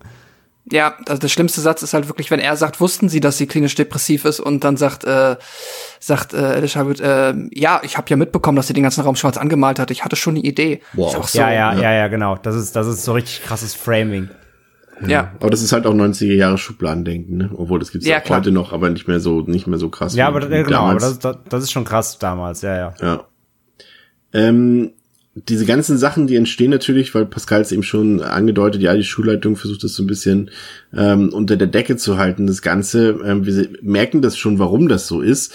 Ähm, also auch aus Drehbuchsicht natürlich, als äh, Jared Leto und Elisha Schubert dann Nachforschung anstellen und dann auch Ärger bekommen dort von der Schulleitung und dies und das. Und äh, das Ganze will, glaube ich, einfach konzeptionell einfach diesen Whodunit-Part aus Scream einfach auf die Spitze treiben, weil hier wirklich auch wieder absolut jeder verdächtig ist. Da gibt's wieder so einen ominösen Hausmeister, dann der Professor, gut, das, das für uns natürlich oder für den erfahrenen Horrorzuschauer ist klar, dass Robert England das wahrscheinlich nicht sein wird, aber er wird ja trotzdem als verdächtig dargestellt und die Studenten und jeder kann irgendwie äh, ja, ist verdächtig einfach und ähm, das ist, glaube ich, einfach der Hintergrund, weshalb man da wirklich auch teilweise echt so absurde Szenen zustande gebracht hat, die dann einfach überhaupt keinen Sinn ergeben, außer eben diesen, dass jeder irgendwie verdächtig ist. Zum Beispiel hat der Schulleiter irgendwas zu verbergen, steckt er damit irgendwem unter der Haube. Äh, also Ne, das ist halt diese, das ist halt ein schlechtes Drehbuch, das muss man ganz einfach so sagen. Äh, nichtsdestotrotz, äh, der Kill am Dekan ähm, als er dort in der Tiefgarage dort seine Achillessehne aufgeschnitten bekommt, die war fies, oder, Pascal? Das war ja. nochmal ein netter, mal, man muss dazu sagen, der Film ist nicht besonders hart, also der ist halt eben typisch diese mhm. 90er Jahre Teenie Slasher äh, äh, Brutalität, die ist halt in, die hat halt gewisse Grenzen. Also das ist immer so, dass jeder soll sich den im Kino angucken können, so gefühlt. Und so ist es auch hier, aber diese, diese, oh, dieser, dieser Achillessehenschnitt, der hat es durchaus in sich, fand ich. Ja, definitiv. Ähm, und ja, ich fand es auch okay. Also ich finde auch jetzt so der generelle ähm, Härtegrad des Films passt dann halt irgendwie auch zum Film. Das hat mich jetzt nicht ähm, großartig gestört. Da, ja, vielleicht hätte es dem Film an einer oder anderen Stelle doch gut getan, noch ein bisschen, ja, einfach ein bisschen mehr Schauwerte zu liefern, damit man halt dann auch noch, ähm, damit es einem leichter ist, äh, über dieses, äh, über die offensichtlichen Schwächen hinwegzusehen und da so ein bisschen Ablenkung da ist, aber es ist schon okay. Ja. Dann haben wir auch wieder eine Szene, die wir auch schon aus Scream 2 kennen, nämlich die Studentenverbindungsparty. Ähm, dort äh, werden dann so ein paar Background-Geschichten tun sich auf. Es kommt langsam so ein bisschen Licht ins Dunkle. Wir haben diese Igitt-Szene mit dem Hund in der Mikrowelle. Ähm, mhm. Weiß nicht, weiß jetzt auch nur Urban Legend, ja, ne? Ja, ja. Die kommt ja später auch. An, nee, die kommt nicht. Teil 2, ne? Nee, nee, die nicht. Nee. Eine andere mit dem Hund. Stimmt. Arme Hunde. Ja. Und ähm, irgendjemand wird dort noch hier, der, der äh, die Figur, die von Mike Rosenbaum gespielt wird, wird dann noch auf dem Klo getötet. Das sind so die Szenen, wo ich mir, wo ich mir ein bisschen mehr Härte tatsächlich gewünscht hätte, ähm, weil das so ein bisschen impactlos das Ganze wirkt. Aber es gibt dann eben in der Folge noch eine der besseren Sequenzen des Films, als sich der Killer in die Radiostation einschleicht und dort weiter meuchelt und Jagd auf Tara Reed macht, ähm, die dann unter anderem vor Elishawitz Augen quasi geaxtet wird. Und ähm, das fand ich eigentlich ganz gut, die Szene. Äh, eine Sache ist mir aber wieder aufgefallen, weil der Film ja auch durchaus mit vielen Fake-Outs eben ähm, und Jumpscares so ein bisschen arbeitet, ist immer diese Szene so, alle wissen, hier geschehen Morde, hier werden Leute getötet, äh, hier wird ermittelt und so weiter. Und dass sich dann Freunde oder Bekannte untereinander immer noch diese Scherze spielen oder einfach so, dass jemand quasi, stellt euch vor, äh, genau, bei euch auf Arbeit äh, finden Morde statt, so. Und ihr sitzt gut, warum solltet ihr abends noch im Büro sitzen? Aber nehmen wir mal einfach an, ich schreibe jetzt auch naja. mal so ein, gutes, so ein gutes Drehbuch wie, wie, so ein gutes Drehbuch wie hier, diese Legenden. Ihr wisst davon, alle wissen davon, hier sind Leute umgebracht worden bei euch auf Arbeit und ihr sitzt abends im Büro habt Kopfhörer auf, hört Musik und äh, guckt auf euer Monitor und es kommen Leute und packen euch einfach aus dem Nichts geräuschlos äh, von hinten an die Schulter und ihr schreckt euch zu Tode. Warum sollte man es machen, wenn man weiß, dass es eh schon gruselig da gerade ist? Aber in solchen Filmen, gerade hier in diesem Film, machen die das sehr häufig. Alles Arschlöcher. Ja, das stimmt. Ich meine, man soll ja irgendwie, es ist ja auch immer noch, also die Allgemeinheit glaubt ja nicht, dass da Morde geschehen. Das ist ja anders wie in Scream. Es ist aber auch quatschig, dass sie das nicht glauben. Also auch wie das abgetan wird im Sinne von, es könnte ja dann, der Mord an Tosh hätte ja auch, das ist ja die Theorie gewesen, ob das denn nicht der gleiche ist, der Michelle am Anfang getötet hat. Und nein, weil sie haben ja den Typen von der Tankstelle festgenommen. So, Fall aufgeklärt. Das ist halt, ja. Ist, Man erfährt äh, ja auch generell wenig, äh, was mhm. außerhalb der, der Uni passiert, so. Ne? Ja. Das ist halt kein, kein Woodsboro, wo halt Medienrummel ist und man erfährt halt, dass die ganze Stadt abgeriegelt wird und bla. Das gibt's ja nicht. Man erfährt ja, man sieht hier mal und da mal einen Bericht irgendwie im Fernsehen so nebenbei oder hört halt was. Aber hauptsächlich erfährt man ja nur was, was innerhalb der, der Unimauern vor sich geht. Das ist ja sowieso generell noch so ein Ding vom Film. Der spielt ja sehr, der babbelt sich ja sehr ein so. Ja, genau. Und halt auch das, ähm, ja, alles, was da halt dann an Gesetzeshüterei passiert, das hört ja auch dann bei der, ähm, äh, wie heißt sie, Reese, Reese. Wilson. Ja. ja, bei der Reese hört das ja auch auf. Genau, ja. Ich Finde ich aber, also ich mochte ihre Figur ganz gerne, so sie. Wäre jetzt tatsächlich meine mein- nächste Frage gewesen, weil sie ja so ein bisschen Comic Relief auch reinbringt. Jetzt im Ja, zweiten noch mehr als im ersten, aber hier auch schon so ein bisschen. Ah, ich fand's ganz angenehm. Ich finde, sie lockert das hier und da mal ganz gut auf. Sitzt im Finale, da kommen wir noch drauf. Ähm, Ich nicht find so sie, Ich sehr. finde sie auch ganz cool eigentlich, ja. Sie ist irgendwie noch, also in ihrer Randomness auch wieder ist sie, finde ich, noch so irgendwie mit die sympathischste Figur so irgendwie, ja. Ja, das stimmt. Ich meine, wir haben ja auch, ich glaube, das ist mal so ein Nebensatz gefallen im Scream-Podcast, dass das jetzt auch nun wirklich kein äh, sehr diverser Film ist, Scream 1, und der hier auch nicht. Aber zumindest ist da hier noch so ein bisschen, ähm, ja, bisschen Diversität im Cast zumindest äh, in Anführungszeichen zu entdecken.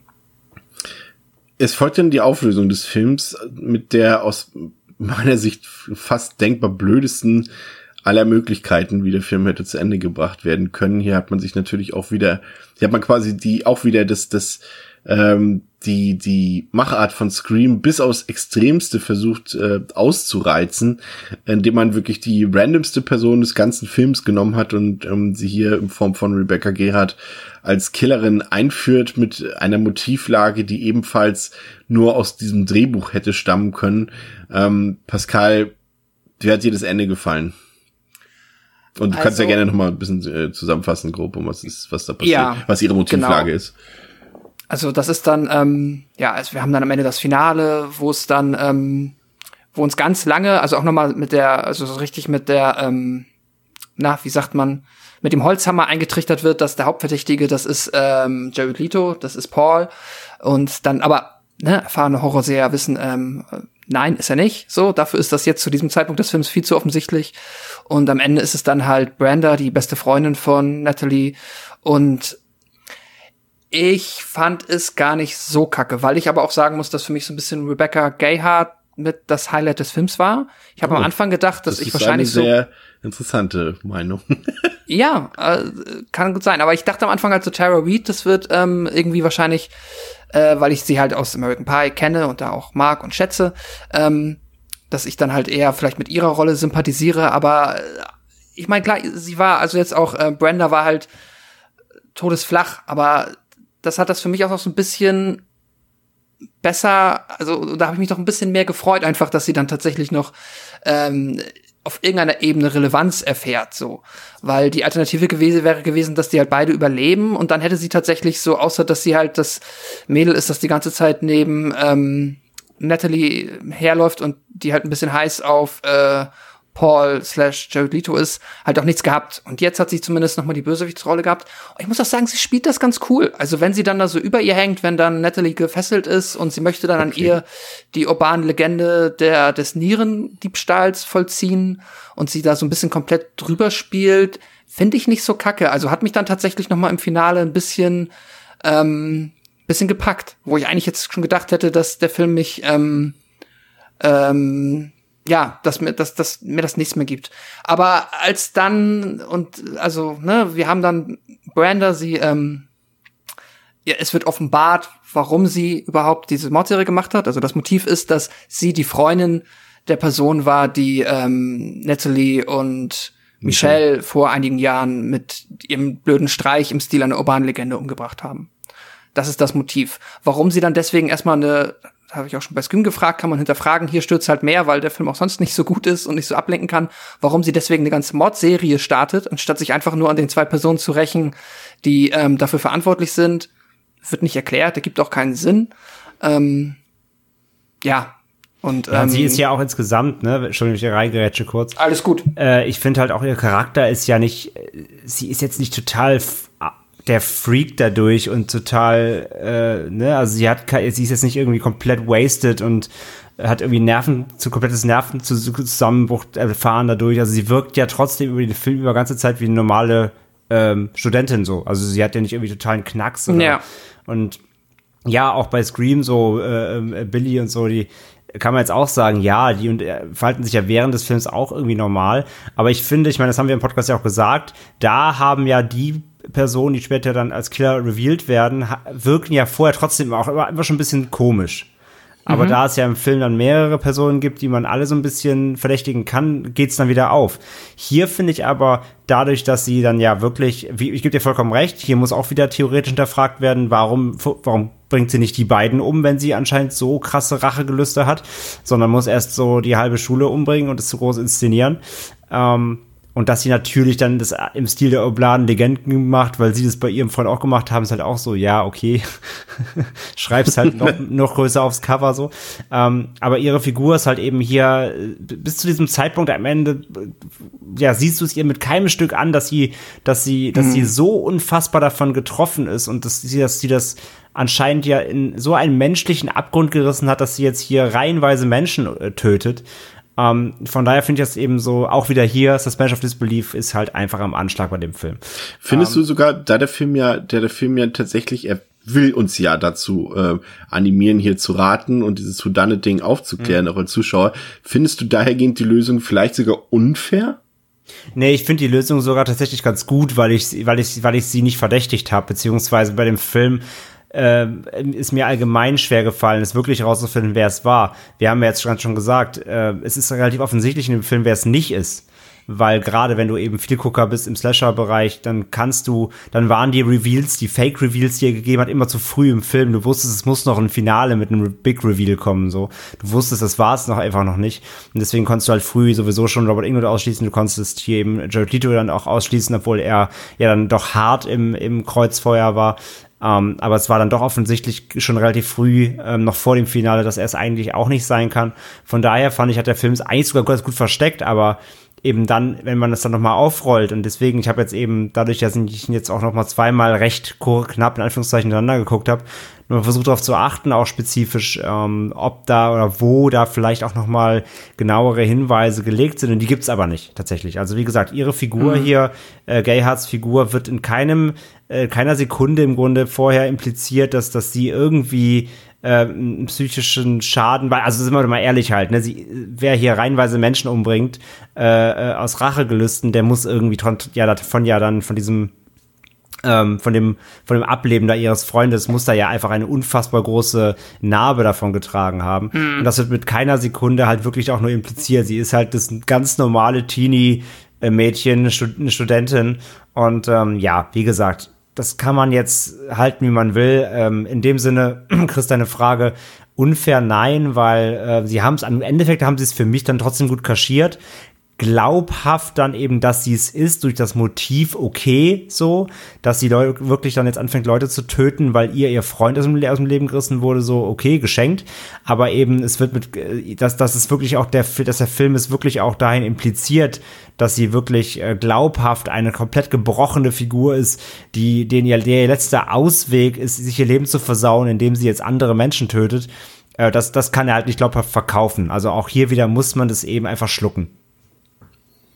Ich finde tatsächlich jetzt, äh, um nochmal nachträglich auf Pascals Einschätzung einzugehen, äh, ich will jetzt nicht sagen, dass du die Meinung tatsächlich exklusiv hast über Rebecca Gayhards ähm, Darstellung ihrer Figur hier gerade im Finale, weil das wäre natürlich unfair, weil das natürlich auch Geschmackssache ist. Ähm, aber ich war tatsächlich überrascht deswegen, dass du das gesagt hast, weil ich finde es tatsächlich, es ist so für mich der absolute Negativpunkt des Films. Also hier geht der Film dann nochmal richtig steil bergab, weil ich finde sie so ja, das ist so, ich weiß nicht, es wirkt so wie, wie Schauspielschule, erster Tag, Spiel eine Irre. So. Und das so kommt es für mich rüber. Also, das ist so, äh, nee.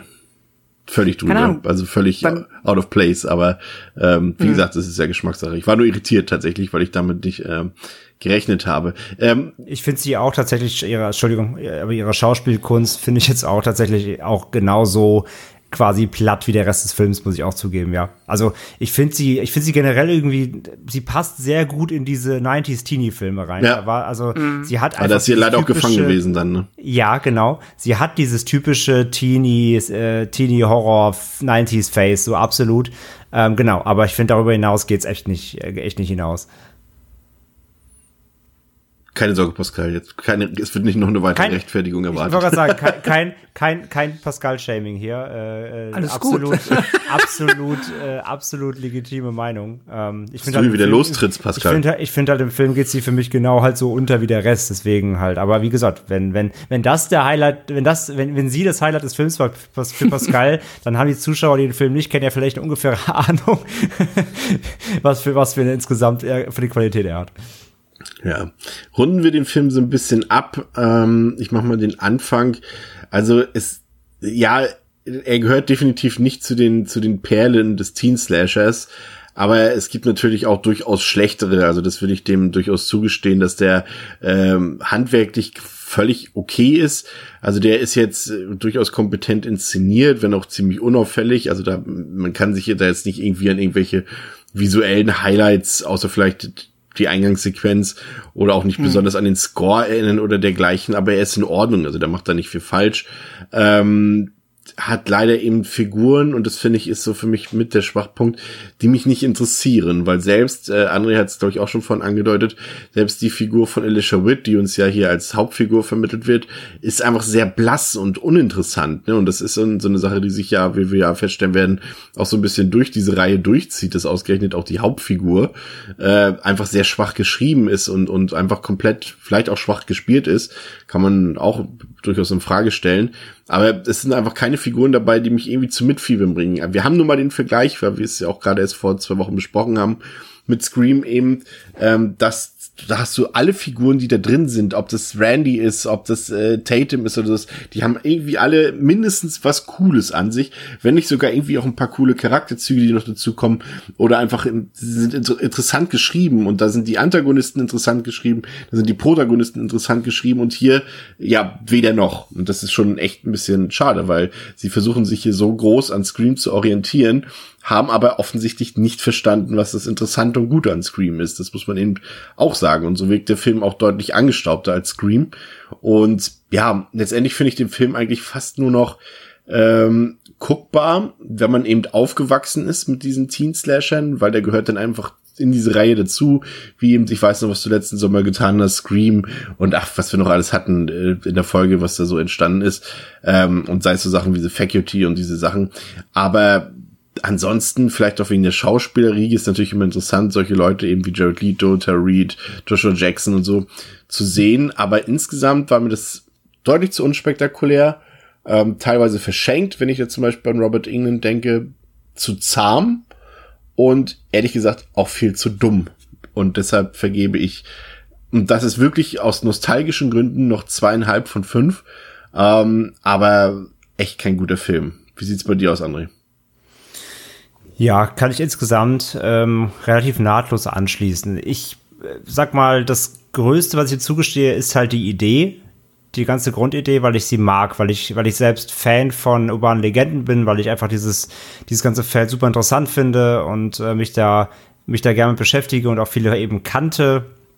Ähm, zwar jetzt nicht, nicht direkt so in der Ausführung, sage ich mal, aber einige waren mir eben geläufig und das fand ich halt immer generell bei dem Film eigentlich schon spannend, weil das einfach eine coole Idee ist.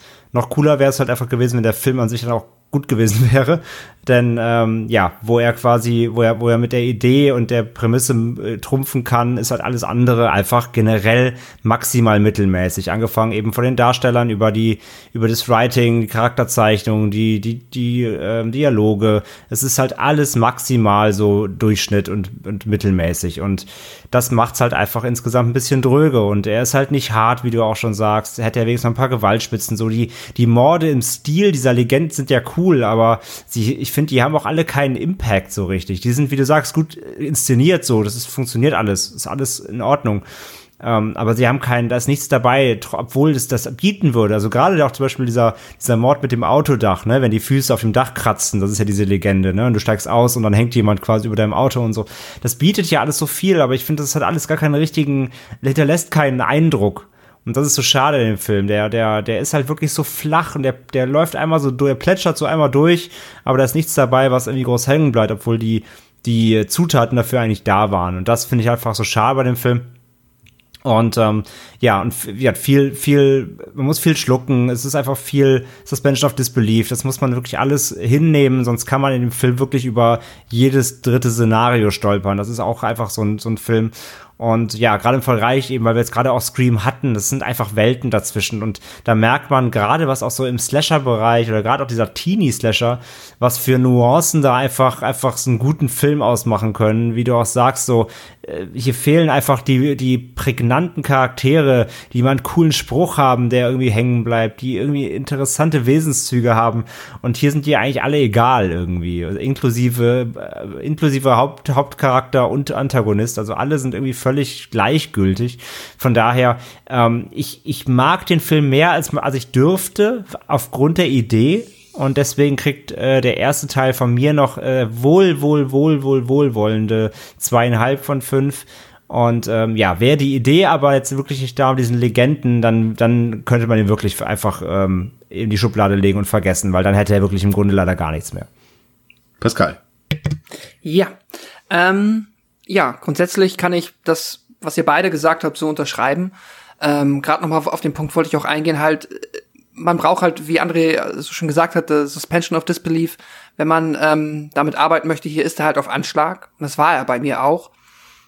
Er hat für mich, es hat für mich aber trotzdem bis ich dann natürlich im Nachhinein, bis man drüber nachdenkt und besonders bis man jetzt drüber spricht, hat es das über die Länge des Films gerade noch so funktioniert. Also vieles ist mir auch erst so im Nachhinein, wenn man dann nochmal drüber nachdenkt, ist mir so, hm, es ist ja alles noch sinnloser und noch ähm, hanebüchener, als man sich das im ersten Moment überhaupt ähm, ja, als es einem, als, es, als ich es wahrgenommen habe, was natürlich auch immer bei solchen Filmen daran liegt, wenn man am Ende erst erfährt, wer der Killer ist, dann denkt man mal drüber nach, wie der Killer das überhaupt alles hinbekommen hat.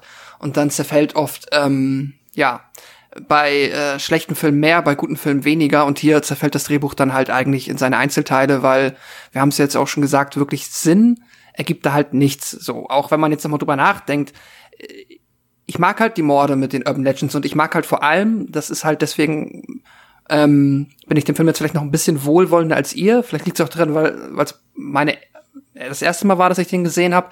Ich finde halt die Urban Legends sehr cool, weil ich auch sehr interessant fand und ich hatte jetzt auch meinen Spaß, das jetzt äh, keine Leistung des Films, aber ich habe da noch ein bisschen recherchiert und geguckt, ah, das sind diese urbanen Legenden, die kannte ich auch zum Großteil alle noch nicht, weil die halt auch schon wohl sehr nur in der ähm, ja, amerikanischen Folklore da kursieren und natürlich halt weniger hier bei uns.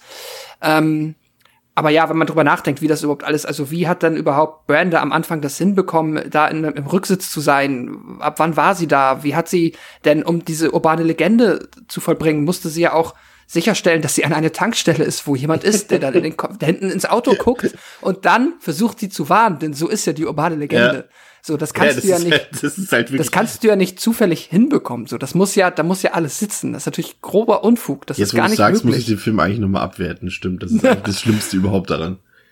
Ja, also das, der zerfällt natürlich komplett in sich. Und trotzdem habe ich über die Lauflänge des Films so ein, äh, so ein seichtes Gefühl von Unterhaltung trotzdem irgendwo noch verspürt.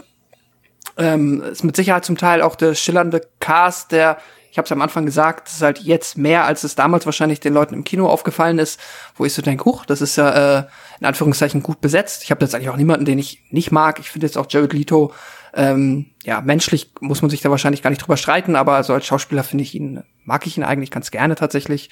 Ähm, und ich bin jetzt tatsächlich sehr gespannt, wie ich den dann jetzt in äh, den folgenden, ähm, ja, nach den folgenden Sichtung ähm, wahrnehmen werde, wo ich halt mir jetzt schon die Gedanken gemacht habe, aber ich habe ihm jetzt noch sehr wohlwollende drei Sterne gegeben. Ähm, und ja, er hat ohne Ende Kritikpunkte. Es ist auch, also wenn ich jetzt drüber nachdenke, so ist es eigentlich zu viel, aber so wie der Film mich unterhalten hat, passt es dann ganz gut. Ähm, ich glaube, du wirst ja. tatsächlich die einfach diese Kettenreaktion durchmachen, dass es von Mal zu Mal äh, weniger wird, weil ich muss zugeben, bei mir war da ja auch nicht immer zwei von fünf. Ich war bestimmt mal mhm. bei dreieinhalb sogar mal. Ich fand den als, als, als, also als Jugendlicher fand ich den richtig spitze zum Beispiel. Ge geht mir genauso, ja. Ich ja. glaube, der, der verliert wirklich leider über die Zeit, ja. Und vielleicht ist es halt eben auch noch so ein bisschen eben, du hast ihn jetzt zum ersten Mal gesehen, André und ich haben ihn jetzt schon mehrfach gesehen und dann eben auch noch direkt, nachdem wir eben alle vier Scream-Filme nochmal ja, das stimmt. Das ist halt schon nochmal ein Unterschied. Ja. Äh, wolltest du noch was sagen? Ähm, Nee, also wir haben es jetzt nicht erwähnt, aber der Vollständigkeit halber am Ende, sie stirbt ja nicht, ne? Dann haben wir das auch nochmal erwähnt. Ja. Der Killer überlebt. so, ja, genau. Ähm, ist ja auch großer Unfug. Also er überlebt zweimal. Ähm, erst halt, ja, der vermeint, das ist der Fake-Out tot und dann kommt sie im Auto ja nochmal wieder. Was auch, ja. Naja, da wollte man halt auch nochmal bei Scream halt nochmal den x-ten, ja, hm. nochmal ein Fake-Out machen. Naja. Im Jahr 2000 sollte es dann aufgrund des Erfolgs des Erstdings eine Fortsetzung geben, die auf den Namen hört Urban Legends Final Cut. Mm, ja, hören wir erstmal kurz in den Trailer rein. I got a good story. Yeah, it's about a campus serial killer who murders eight students.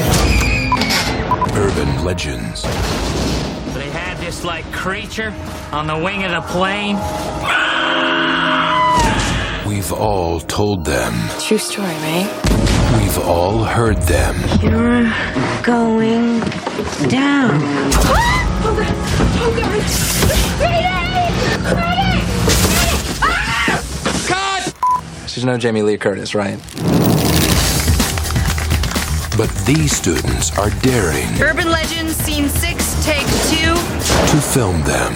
The movie is about a serial killer whose murders are all based on urban legends. That's pretty cool. Who's this girl? She puts her hand down, and if her dog licks her hand, she knows everything's okay. Can I be the dog? Because I'm a great licker. It's an urban legend. Like that girl who eats a burrito with a pregnant roach and all the eggs hatch inside of her nose? No. It's a tradition during finals week. At the stroke of midnight, everyone screams. Someone is turning legends And at the same time, a co-ed is brutally attacked. into reality. Dude, that looks so real. Not enough blood. You don't think it was real? OJ left more blood than that on the Bronco. Paranoia. Wrong man accused. How the lines blur between fantasy and reality. Gotcha. She's one hell of an actress, ain't she? Whoever's doing this is gonna come after you again. Trust me. It's just an urban legend. Urban legend, my ass.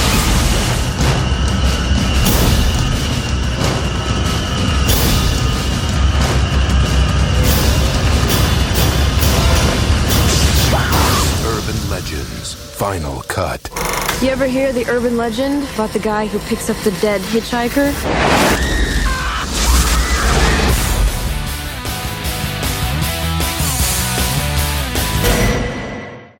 Ähm, ja, ein Sequel, das äh, eben, wie gesagt, äh, logischerweise entstanden ist, so wie das damals, und also das ist ja ein Gang und Gäbe bei Slashern, hast du Erfolg, gibt's ein Sequel. Das ist einfach das Gesetz. Das war in den, in den 80ern so, das war auch in den 90ern so und das ist auch bis heute noch so. Ähm, der hat tatsächlich ähm, ja zu kämpfen äh, damit, ähm, bevor wir mal auf die Fakten eingehen, das möchte ich gleich als Eröffnungsdiskussion kurz nutzen, äh, wie ihr das seht, der hat aus meiner Sicht stark damit zu kämpfen, dass er einfach ein Dreivierteljahr nach Scream 3 rausgekommen ist. Also der kupfert das bestimmt nicht ab, was er dort zeigt, ähm, vermutlich nicht, aber es wirkt natürlich einfach blöd, wenn du halt diese Meta, also dieses, wie wir jetzt hier so schön etabliert haben, dieses Meta to the Max, ähm, quasi auch nutzt, indem er einfach quasi den Film an Set eines Films verlegt sozusagen. Und damit konnte er, glaube ich, ein Dreivierteljahr nach Scream 3 eigentlich nur scheitern, oder André? Ich musste echt auch nochmal nachgucken, ähm, wann, wann jetzt die beiden Filme oder wie lange die beiden Filme auseinander liegen. Und es war ja echt dasselbe Jahr. Ähm, von daher war ich beim zweiten jetzt echt überrascht, äh, wie gesagt, erstes Mal gesehen, dass er da wirklich die komplett gleiche Prämisse aufmacht wie, wie Scream 3 eben ähm, mit teilweise den ähnlichen Ideen und ähnlichen Szenarien ähm, äh, fand ich wirklich ja habe ich kurz muss ich kurz mal muss ich kurz mal Faktencheck und Zeitcheck machen ob da geklaut wurde aber die beiden Filme müssen ja mehr oder weniger ähm, ja, je nachdem, was sie geschrieben wurden, aber halbwegs gleichzeitig entstanden sein. Ja. Was ich dann in dem Zusammenhang auch echt. Vielleicht hat der Drehbuchautor auch sein Drehbuch mehrfach unter Pseudonym verkauft. Ja, wahrscheinlich. und nochmal noch mal Meta the Max. Ähm, nee, aber das fand ich schon wirklich sehr, sehr, sehr, sehr skurril, dass da zwei Filme im gleichen Jahr kommen, aus der gleichen, ähm, aus dem gleichen Subgenre und dann der erste auch noch auf der Screamwelle basiert und dann im zweiten Teil quasi das gleiche macht wie, wie das, äh, ja, wie das Vorbild-Franchise im dritten. Also das ist schon ein bisschen absurd, ja. Ja. Der Film hat auf Letterboxd eine Durchschnittswertung von 2,2 von 5, auf der IMDb 4,3 von 10. Äh, ist heute freigegeben ab 16 Jahren, war, warum auch immer, das können wir vielleicht später nochmal ergründen, ob wir da irgendwelche Anhaltspunkte für sehen, war tatsächlich in Deutschland mal indiziert. Ähm, hat 14 Millionen Dollar gekostet, hat 40 Millionen Dollar eingespielt, kam im September 2000 in die US-Kinos, hatte dort Konkurrenz vom Film Remember the Titans, dem damals äh, veröffentlichten Director's Cut von Der Exorzist und von Almost Famous. Interessant ist hier ähm, tatsächlich so ein bisschen die Crew, denn John Ottman hat hier Regie geführt und den kennt man normalerweise eigentlich eher als Cutter und als äh, Komponisten tatsächlich. Also zum Beispiel, wir hatten ihn hier als ähm, Komponisten für Halloween Age 20 tatsächlich. Er hat auch für The Nice Guys zum Beispiel den Soundtrack oder beziehungsweise den Score geschrieben und äh, war Cutter unter anderem bei einigen X-Men-Filmen und bei Bohemian Rhapsody tatsächlich. Ähm, hat hier sein äh, Regie, Regie Erstlingswerk abgeliefert und ich glaube bis heute auch seinen einzigen Regieauftritt, wenn ich mich nicht ganz irre. Äh, ansonsten Kamera, Brian Pearson, den kennen wir hier äh, auch, der hat unter anderem die Kamera bei Final Destination 5 bedient, aber auch bei My Bloody Valentine 3D, Drive Angry oder bei American Mary, den wir ja auch unbedingt nochmal besprechen müssen, André. Ähm, ansonsten im Cast, äh, ja, ein bisschen entschlackt, würde ich sagen. Also wir haben jetzt zwar durchaus noch ein, zwei bekannte Gesichter und das sind wirklich mehr oder weniger nur ein, zwei. Wir haben hier Jennifer Morrison, die die meisten vermutlich äh, aus der Dr. House Serie kennen. Ansonsten hat sie zuletzt auch im Bombshell eine kleine Nebenrolle gehabt und Eva Mendes äh, kennt man ja durchaus aus diversen Hollywood-Produktionen, aber das war's dann auch schon so größtenteils an bekannten Gesichtern. Pascal, Kurzer, kurzer, bevor wir da gehen, kurzer André. Oddman, kurzer Oddman-Check nochmal. Ähm, es ist der einzige Spielfilm von ihm, aber er hat davor noch einen Kurzfilm gedreht. Und zwar zusammen, und da schließt sich wahrscheinlich der Kreis, zusammen mit Brian Singer, oh. dem ursprünglichen Regisseur eben von ähm, äh, Bohemian Rhapsody. Und äh, X-Men, ne? Und X-Men und in dem Film hat Ethan Hawke die Hauptrolle gespielt. Hm, das ist interessant. Danke. Ja. Ähm, Pascal. 19, 1988 kam der schon, Entschuldigung. Aber dann tatsächlich 2000 äh, Urban Legends war sein erster, erster und letzter Langfilm. So, jetzt aber Pascal. Pascal, die Inhaltsangabe. Amy Mayfield ist Studentin an einer Filmhochschule und hat ihre größte Prüfung in Form ihres Abschlussfilms vor sich. Der Druck ist hoch, denn wie auch für all ihre Kommilitonen geht es darum abzuliefern, geht doch der begehrte Hitchcock Award an den Absolventen, welcher den überzeugendsten Film produziert. Kurz nachdem sich Amy als Thema für ihren Film einen Mörder ausgedacht hat, der seine Opfer wie in urbanen Legenden meuchelt, beginnt an der Schule eine grausame Mordserie. Und wie es der Zufall so will, sterben auch Amys Kommilitonen alle im Stil einer urbanen Legende. Ja, was äh, Schön, dass du schon lachen musst bei der Inhaltsangabe, Chris. Das, das, das, das, legt den, das ebnet den Weg für die kommende Filmbesprechung jetzt. Hier. was was die urbane Legende für äh, den ersten Teil ist, ist der Hitchcock Award für den zweiten Teil. Es ist einfach so, wir brauchen, ey Leute, wir brauchen irgendein Gesprächsthema für sämtliche Dialoge im ganzen Film. Der Hitchcock Award. Es ist, es gibt einfach kein anderes Gesprächsthema in diesem Film. Das ist das. Stimmt. Es ist, es ist wieder so, es ist genau derselbe Fehler, den der erste Teil macht, nur dass es hier noch randomer ist. Also es ist wirklich, ja. Man, also da, da sagt er uns auch schon, dass die Auflösung des Films natürlich irgendwas mit dem Hitchcock Award zu tun haben muss. Aber nur gut. Äh, relativ vielversprechend beginnt der Film ja durchaus noch, als er eben äh, seine Metaebene uns präsentieren will. Ähm, wir sind am Anfang im Flugzeug. Das Ganze hat sich so, hat sich mich so ein bisschen an Final Destination natürlich erinnert. Ähm, das nimmt sich auch nicht mehr ganz so ernst, ähm, wie wir eben die Stimmungslage noch aus dem ersten Teil kennen. Und äh, das merkt man hier auch gleich direkt an dieser Inszenierung dieser Sexszene zu Beginn in dem Flugzeug und alle Passagiere und, und Piloten und alles, was dann Crew noch dort ist, bis auf einen offensichtlich bewaffneter Flugbegleiter ähm, ist tot. Ähm, unser Sexpärchen lebt noch und äh, sie werden verfolgt von diesem Flugbegleiter dort und dann die Überraschung, der Reveal, es ist alles nur das Set eines Films. Ähm, ja, hätte mich tatsächlich vielleicht mehr begeistert, wenn wir eben nicht vor zwei Wochen Scream 3 geguckt hätten. Pascal. Äh, Ja, es ist halt, äh, wir hatten es jetzt schon, André hat es auch gesagt, äh, es ist eigentlich schon uncanny, also es ist schon fast gruselig, wie ähnlich sich diese Filme sind und ob man, also, man möchte dann irgendwie trotzdem glauben, dass da dann doch irgendjemand mal beim anderen Drehbuchautor irgendwie äh, eingebrochen ist und geguckt hat, was der für Ideen hatte. Ähm, und ja, es ist, also diese Metaebene ist halt erschreckend nah dran an Scream 3. Ähm, dass das jetzt qualitativ auf einer gleichen Ebene stattfindet, da müssen wir uns nichts vormachen. Das ist hier nicht der Fall. Ähm, und wir haben jetzt auch, also das Set ist auch nicht dem, also die, ähm, das Setting ist jetzt kein, ähm, ist nicht Hollywood, sondern es ist halt diese Filmhochschule und ja, also ohne jetzt dir in deine Moderation irgendwie reinzugrätschen, Chris, aber was mich da halt mal interessieren würde, weil ich habe tatsächlich auch da einfach keine Ahnung von. Ich ähm, kann mir das dann nur quasi selber vorstellen. Ähm, aber ich hatte große Probleme damit, irgendwie da die Glaubwürdigkeit innerhalb dieser Filmhochschule für mich herzustellen. Wie fandet ihr denn das grundsätzlich? Na, ich finde vor allem, dass das Problem ist, dass der Film äh, da irgendwie dann wieder zu wenig draus macht. Also wenn du eben zum Beispiel hm. bei, klar, nur als Beispiel bei Scream 2 zum Beispiel siehst du ja, wie Randy zum Beispiel, der absolviert dort auch irgendeinen Kurs übers, also studiert Film wahrscheinlich. Ja. Ähm, und dort unterhalten die sich auch, da hast du diese Sprüche drin, diese Insider-Gags, das Filmwissen und sowas. Und auch in Teil drei gibt es diese unglaublich vielen Anspielungen auf, auf die Horrorfilmgeschichte oder generell auf die Filmgeschichte. Und hier hast du das Gefühl, das sind Leute, ja, das sind Handwerker einfach nur, die da sind, aber die kennen sich mhm. eigentlich gar nicht mit Film aus. Die unterhalten sich auch nicht wirklich über das Thema. Also ich kann mir, ich, ich bin kein Filmstudent, oh, böses Wort gesagt. Ähm, aber ich kann mir auch vorstellen, dass die Leute, Studenten sich auch vielleicht mal über Filme unterhalten oder über irgendwelche Referenzen mhm. und sowas. Und das hast du hier einfach gar nicht. Also es ist wirklich, sie könnten auch sagen, ja, es ist eine Biologiehochschule oder sowas. Es würde irgendwie keinen Unterschied für mich machen, so richtig. Und das ist vor allem auch der krasse Unterschied halt zu der Scream-Reihe. Wie siehst du das, André?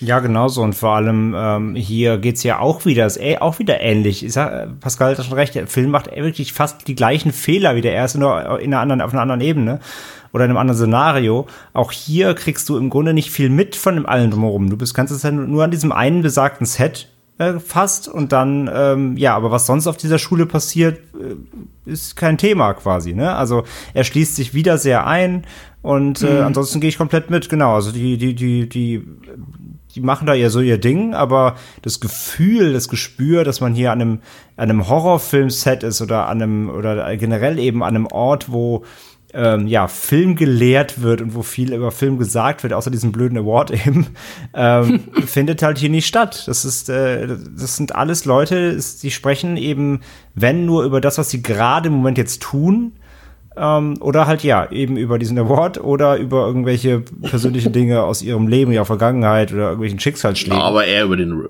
Award. Aber eher über den Award, genau. Aber nee, sonst genau. Sonst, sonst generell über dieses Umfeld wieder in diesem, diesem der Kosmos, an dem wir uns bewegen, ne? Direkter Vergleich jetzt mal Scream 3. Da geht's ja um Hollywood, da hast du das Set, da hast du aber auch die Filmstudios, da hast du äh, Cameos, da hast du, äh, ja, da hast du einfach, da wird aus dem Thema so viel rausgezogen, ne? Klar, der, ähm, da haben wir darüber gesprochen, so was der dann für die Scream-Reihe bedeutet, ist mal eine eigene Sache. Aber er macht aus diesem, diesem Meta-Film, Filmebenen-Ding, ähm, macht er einfach ein großes Spiel und nimmt, verarscht sich ja auch teilweise hier selbst und die ganze Branche ja auch quasi und so viele Referenzen, wie Chris gerade schon sagt. Und wenn es nun mal n, wirklich einfach nur eine Line nebenbei ist, die auf irgendwas referenziert, wo aber eben der, der Horrorfilm-Fan, also die, der, der, der Film hier, also Urban Legend 2, hat, vergisst komplett die, die, seine Zuschauerbase quasi abzuholen. Ne, ja. der, der Film vergisst, dass das gerade vor dem Bildschirm ist. Diesen Film gucken Leute, der, e, die eben auch das, das Genre wahrscheinlich irgendwie gut kennen könnten, zumindest potenziell, ja. und macht daraus halt gar nichts so. Ne? Und das ist halt das Ding. Das ist allein, da merkt man allein schon, dass bei Scream 3 wurde diese, wurde diese Idee genau deswegen genommen, um den Fans mehr zu geben und daraus einen Gag zu machen. Und hier wurde es nur genommen, weil ihnen nichts Besseres eingefallen ist.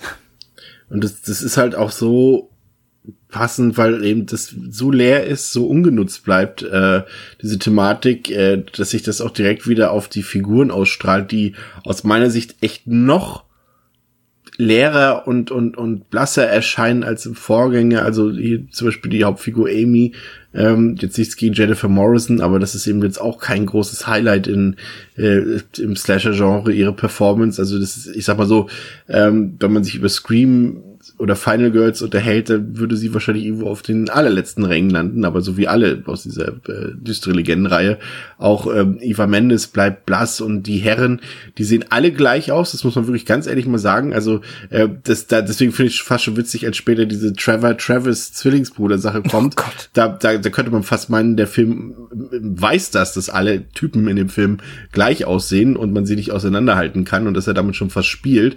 Und da muss ich ganz ehrlich sagen, Pascal, war ich am Ende fast froh, dass äh, eben Reese, also die Security, aka Polizistin aus äh, Teil 1 jetzt hier am Campus arbeitet und irgendwie ja, ich will nicht sagen, dass sie irgendwas rettet, aber ich war irgendwie fast froh, als sie aufgetaucht ist, weil die anderen Figuren alle so ernüchternd blass sind, dass da wieder überhaupt niemand zu mitfiebern bei war, schon von Beginn an nicht.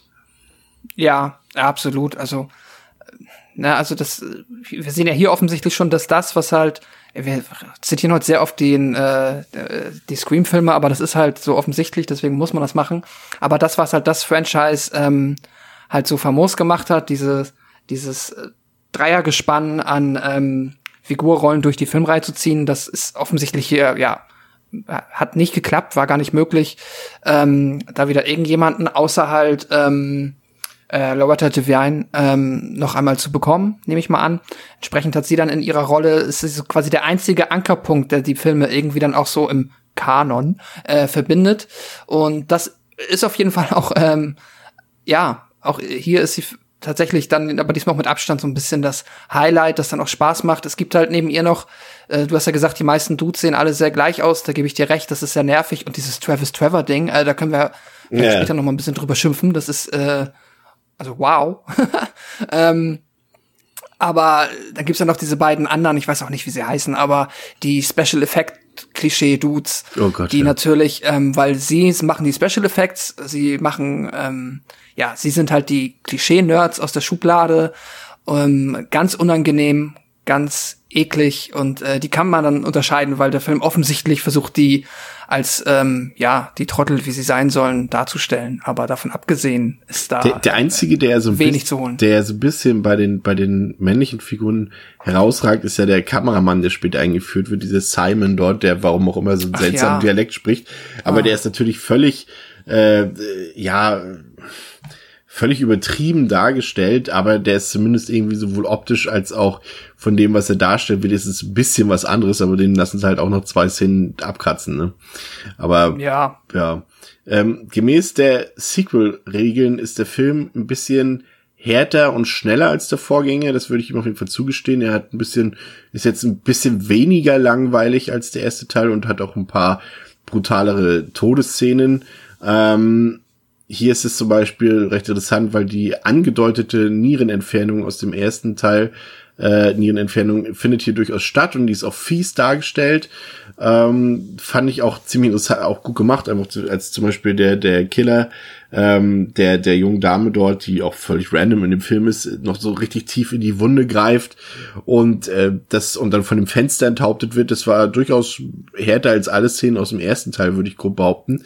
Ähm, und er spielt dann auch ein bisschen mit Humor. Ich mochte das durchaus, als äh, das Opfer dann doch irgendwie bei der Polizei an, nee, ruft sie doch bei der Polizei, äh, bei dieser Notruf, äh, ähm, Zentrale ruft sie an und sagt dann irgendwie noch, I just woke up in an ice-filled bathtube und ähm, an einer anderen Leitung sagt sie dann, don't tell me your kidney's gone.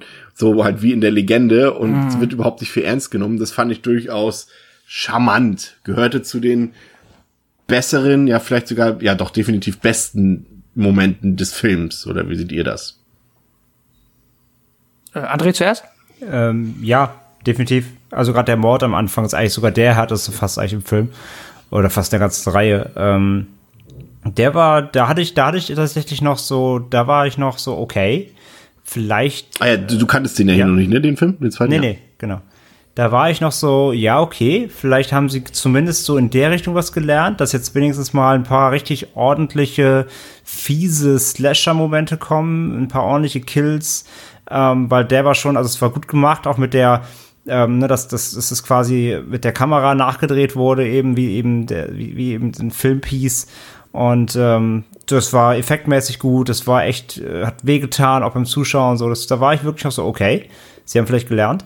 Ähm, ja, aber leider, leider bleibt's ja auch nicht auf dem Niveau. Selbst, selbst, selbst das Niveau äh, hier können sie ja nicht halten innerhalb der, der, der Kills auch. Ähm, muss man, muss man direkt schon mal sagen. Ähm, ansonsten war ich aber so auf der Ebene noch abgeholt, ja. Und auch den Gag am Telefon fand ich tatsächlich auch lustig. Ähm, und dann geht's ja auch dann über eben dann ähm, dieser, dieser wiederum auch wieder Meta-Humor quasi, also in dem Sinne war es kein Humor, aber das Metaspiel, dass sie sich den, den Film dann quasi nachher angucken müssen, so, ne, gezwungenermaßen, unwissentlich. Ja, das war, das war der Mord an Sandra, ne? Die, die, die ja dann blöderweise nachts irgendwie zurück ans, ans Filmset geht, äh, ja, muss natürlich sein, während äh, die anderen dort irgendwelche, nee, was haben die da gemacht? Ach, genau, die haben sich die, diese Testverführungen angesehen und der Killer hat eben ähm, quasi snuffmäßig fast äh, die Filmrolle ausgetauscht und die Filmcrew muss quasi den echten Mord an Sandra dort sehen, der dort abgespielt wird. Das ist in der Tat auch für mich eine der besten Ideen des Films. Das hat tatsächlich, also diese, sag ich mal, diese 10, 15 Minuten mit den, mit dem, mit der Nierenentfernung und eben dort mit der, mit der internen Testverführung, ähm, für mich, ja, die beste Sequenz des Films, Pascal. Ja, absolut, unterstreiche ich so. Ähm, die beste und, ähm, ja, auch tatsächlich so die einzigen, die, äh, was so hängen ja, bleibt, ne? Irgendwie. Ja, genau, dazwischen ist halt viel Nonsens. Ähm, und ja, ich meine, da sind auch, also die Nierenszene, die ist echt stabil, die mag ich tatsächlich ganz gerne. Ähm, auch wenn sie halt trotzdem aber irgendwie so ein bisschen, was heißt aus dem Film fällt, aber ich meine, wenn das jetzt, korrigiert mich gerne, vielleicht habe ich doch was nicht mitbekommen, aber wenn das jetzt nicht auch eine Studentin an dieser Hochschule wäre und nachher ja auch dann, es gibt irgendwie einen Grund, warum sie stirbt, aber ähm, trotzdem ist da fehlt da für mich irgendwie so noch so ein bisschen der Zusammenhang. Sie ist da irgendwie, also wenn es jetzt so diese Opening-Szene wäre, das haben wir ja, es ist ja dieses klassische Motiv, dass man mit irgendeiner random Figur beginnt. Aber jetzt sind wir schon drin, ähm, hat sich das für mich ein bisschen fehl am Platz angefühlt. Wär, aber wär besser gewesen, ja. ne? weil wenn sie den, den ersten Teil eben auf diese Andeutung mit der Nierenentfernung enden lassen, mhm. dann wäre es doch umso genialer, wenn man den ja, zweiten stimmt. damit eröffnet, ne? Aber naja. Ja, das stimmt. So smart war man nicht. Nee, so smart war man nicht, ja. Und dann ist es eben so, dass, dass sich äh, herausstellt, dass der Travis, ich weiß schon gar nicht mehr, wer das war, in welchem Zusammenhang der war mit dem Film, aber der hat sich selbst umgebracht und äh, weil er nur eine 3 Minus bekommen hat, ja. Ach ja, stimmt, weil er eine 3 Minus bekommen hat und irgendwie tauchen dann noch ein paar andere random Typen auf, die, die Amy so ein bisschen bedrängen und so weiter. Und plötzlich taucht äh, Travis Zwillingsbruder auf, nämlich Trevor, der exakt vom selben Schauspieler gespielt wird. Und da muss ich ganz ehrlich sagen, ich hatte, ihr habt den Film jetzt auch das dritte Mal, glaube ich, gesehen. Und ich vergesse das immer wieder, aber ich habe so laut losgegrölt, weil es einfach so unfassbar schlecht ist. Ich weiß gar nicht, so was man dazu noch sagen soll. Es ist einfach so wieder so ein, also ihr merkt, das Drehbuch ist kein Zacken besser als vom ersten Teil. Also das ist schon echt, ähm, wie er auch einfach da rumläuft. Ja, so, so random, auch so, er taucht generell ja auch in dem Film immer wieder in irgendwelchen Szenen einfach so random auf, aber es ist schon ja, wie er einfach auftaucht. Oh. Mein Bruder hat Selbstmord begangen und jetzt laufe ich hier einfach so ein bisschen ums Gebäude rum. Vielleicht ja, entdecke ich ja was. Ich ermittle mal auf eigene Faust, aber ja. mach eigentlich gar nichts so. Aber keiner, nee, keiner, aber keiner darf sehen, dass ich da bin. Bitte halt es geheim. Ja, ja, ja, das ist so ein Quatsch, wirklich. Es ist unfassbar. Also das ist, ich habe so gehofft, oder was heißt gehofft? Ich habe gedacht, okay, ey, das ist da mach, mach irgendwas draus. Also Travis hat sich gar nicht umgebracht. Jetzt behauptet nur dieser Trevor, dass er nicht Travis ist, um irgendwas zu erreichen. Aber es ist halt eins, also die meinen es halt einfach ernst. ist das. Ja, ja genau, es ist, die meinen das ernst. Es ist halt wirklich der Zwillingsbruder, genau, ja. ja. So, dieses Klischee, wo man immer in jedem Film, so, das, was eigentlich immer nur ironisch aufgemacht wird, so dieses, hä, du bist doch der gleiche, ja, ich bin der Zwillingsbruder, ah, okay, alles klar. Nein, die meinen das einfach ernst. Ja, es also, soll das Also zumindest, zumindest das Suizidmotiv wird ja noch aufgeklärt, warum wirklich dann, na, das ist zumindest auch logischer ja. als die drei Minus, klar. Ähm, aber halt dieses Spiel mit dem, also dass, dass sie halt wirklich unironisch einen gleich, genau gleich aussehenden Bruder äh, reinholen, das ist wirklich die Krönung. Ja, und dann heißen die noch Travis und Trevor. Ja, ja, ja das, ist, das ist furchtbar. Ähm, was der Film, finde ich, vollkommen verschenkt, ist eine Szene, die dann kurz danach folgt.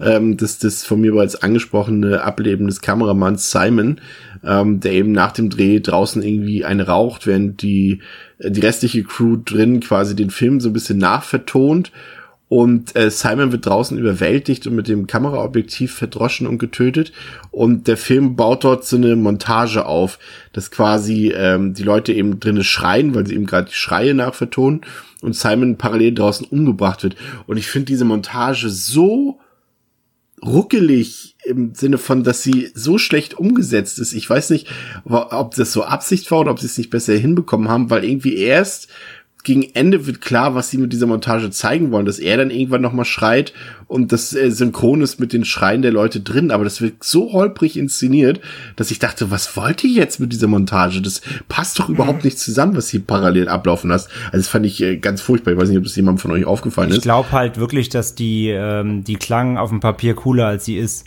Ja. Die hatten, glaube ich, gedacht, das wirkt echt nice, so wenn wir hier schreien hier drin und dann halt Gegenschnitt, er schreit draußen oder beziehungsweise das soll, weiß ich nicht, bei Edgar Wright wäre es wahrscheinlich irgendwie auf dem Beat gematcht und dann wäre es irgendwie geil. Mhm. Aber ich glaube, sie, sie hatten irgendwie gedacht, das wirkt cool, aber es wirkt, es wirkt super auch zusammenhangslos. Also es passt auch gar nicht. Nee. Wahrscheinlich wollten sie zeigen, oh, guck mal, wie Meta, hier wird jemand vom Kameraobjektiv verdroschen. Also das Einzige, was passt, ist halt, dass man halt natürlich nicht hört, wie er draußen irgendwie verdroschen wird, weil sie halt drin laut sind. So, ja, ja okay, ne, der Sinn passt. Aber das als Gegenschnittmontage dann eben umzusetzen, das, das hat keinerlei Funktion. Ich meine, ganz ehrlich, wie oft hörst du, hörst du männliche Figuren in Horrorfilmen schreien? Also er schreit doch jetzt hier nur, weil es dann eben passt zu den Schreien draußen. Ohne das hätte er doch, ohne ja, die Montage und, hätte er doch und, gar nicht geschrien. Und er schreit jetzt auch nicht minutenlang so. Es sind halt nee. kurze, ja, genau, ja. ja. Nee, es macht keinen Sinn, die Szene. E, ebenso äh, schwach finde ich ist die durchaus nette Idee äh, mit der Legende vom Tunnel des Grauens, äh, mit den echten Geistern in der Achterbahn beziehungsweise Geisterbahn Pascal, äh, auch hier werden eben die von dir als Nerds beschriebene ähm, Crewmitglieder dort getötet. Auch da, auch mit der Verfolgungsjagd, als Amy dort verfolgt wird noch äh, und, und, noch kurz vor knapp gerettet wird, auch da macht der Film so wenig aus seinen Möglichkeiten, ne? Mhm. Ja, absolut. Also das wäre, ist halt von der Idee ein cooles Setpiece, also auch ähm, ja, die Idee ist halt gut. So, da hätte man eine Menge draus machen können. Also ich finde auch, also am guten Drehbuch mangelt es dem Film natürlich krass, äh, so an kreativen Ideen hier und da eigentlich gar nicht mal so, als dass das nicht irgendwas hätte werden können. Ähm, aber ja, das verschenkt er halt hier auch komplett. Da ähm, es ist, fühlt sich hier auch meiner Meinung nach irgendwie wieder holprig an. Ähm, nachher auch so im Kontext der Gesamtgeschichte, das dann genau halt auch, kommen wir noch drauf, also auch nicht so dramatisch, aber es ist, es, ne, es hat halt wieder einen Sinn tatsächlich mal diesmal, wer hier stirbt. Ähm, äh, ja, das wissen wir jetzt auch wieder dann jetzt zu zufällig und ja, ist eigentlich auch nur eine weitere Enttäuschung tatsächlich nach den ähm, paar, ja, zumindest zwei ganz gelungenen Sequenzen, die wir gesehen haben. Ähm, ja, ich glaube, was wir noch, äh, die eine urbane Legende nur der Vollständigkeit halber, weil ich sie erwähnt habe, wir haben ja auch im, die erste Szene, die sie dann dreht, ist ja ähm, für ihren Film genau diese ähm, ähm, Hund leckt äh, an der Hand urbane Legende mit dem ähm, toten Hund. Äh, ich, das wollte ich nur noch erwähnen. Ja. Ähm, vor allem auch, sorry, äh, vor ja. allem noch kurz ergänzend, ich finde also A, die Geister, das Geisterbahn-Setting ist noch mit das, das einprägsamste am Film. Das werde ich nicht vergessen, sage ich mal. Das eins, so als einziges Setting neben dem Flugzeug mhm. vielleicht am Anfang so. Ähm, aber das fand ich eigentlich ganz cool, aber ehrlich draus gemacht und vor allem auch, ähm, der Killer halt hier meuchelt halt auch mehrere Leute und vor allem elektrisiert er die alle hat auch halt, also hier, hier scheißt er auch komplett auf die urbanen Legendenprämisse größtenteils. Er, er reißt da irgendwelche Kabel raus und, und grillt, grillt da halt die, die Regieassistenten und so weiter. Das ist auch so völlig am Thema ja, vorbei. Der, der, der Film hätte eigentlich den Namen, also Final Cut hätte er vielleicht einmal nur heißen sollen, weil mit Urban Legends hat er letztendlich, ja, der, der Killer agiert ja nicht nach den Urban Legends in dem Sinne. Sie kommen halt vor, weil genau. ein Film darüber gedreht wird, aber der Killer richtet sich ja nicht danach und das ist halt irgendwie unsinnig. Ich finde, da hätte man durchaus irgendwie diese, weil dann hätte es halt wirklich irgendwie noch so einen gewissen USP über die ganze Reihe hinweg. Wenn genau, der das, Killer das, genau das meine ich ja. Und ja. gerade, also es waren aber immer irgendwelche Sachen noch zumindest, also irgendwelche äh, Schemata von dieser übergreifenden Idee noch irgendwie da. Aber in diesem ganzen Segment hier mit den Geisterbahnen wird darauf komplett geschissen. Ja. Also außer halt der Tunnel des Grauens so an sich, aber es, es, wird danach nicht gehandelt so. Also in diesen, in diesen Mordsequenzen hier wird da drauf komplett geschissen auf die Ideen. Das ist echt einfach schade und unnötig. Ja. Ja, und es ist, es ist halt verschenkt. Und die, die Morde sind auch langweilig und halt gehen auf Ja. zack, zack vorbei und weiter, ja. perfektes Beispiel eben, als äh, in der nächsten Szene äh, ähm, Amy sich doch irgendwie auf dem Glockenturm mit Trevor treffen will, aber dort auf einmal Vanessa ist und irgendwie klar ist, irgendjemand hat hier ein falsches Spiel gespielt. Und Vanessa stirbt ja dann auch in dieser Szene und hängt dann am Glockenturm auch wieder völlig verschenkt, aber es kommt dann eben wieder ein bisschen Licht ins Dunkle. Trevor recherchiert, dass äh, alle Opfer eben bei äh, dessen Bruders Abschlussfilm Die Götter der Menschheit mitgewirkt haben. Und ähm, als die beiden sich den Film angucken, merkt Amy kurz vor den Credits, dass dort ein Schnitt drin ist. Und äh, jemand hat äh, scheinbar diesen Abspann ähm, an einen anderen Film angehängt, um diesen als sein Werk auszugeben. Und ähm, die beiden vermuten, dass es eben noch einen Überlebenden aus der Crew gibt und entführen eben Toby, der damals bei dem Dreh äh, mitgewirkt hat. Ähm, kurz, kurzer Einschub, ich fand das ein bisschen arg verschwenderisch. Ich habe rausgelesen, dass sie diesen Glockenturm, äh, der ja ein paar Szenen einnimmt des Films, dass sie den tatsächlich gebaut haben für 150.000 Dollar. Ein bisschen verschwenderisch, oder? Weil sie keine, also keine Universität Wow. hatten, die diesen Turm, so einen Turm hatten. Hätten sie doch einfach woanders drehen sollen, in einer anderen Hochschule. Oder auf einem Campus.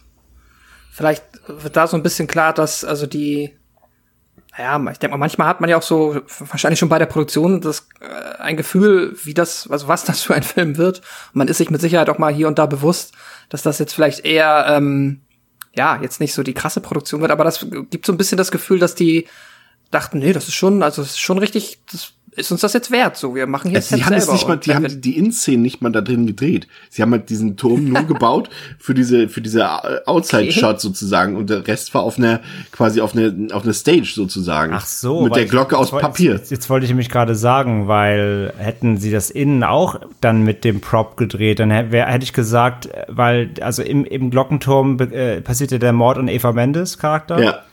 Wurde Mhm. mit der aufgehangen und der war so mega ungeil.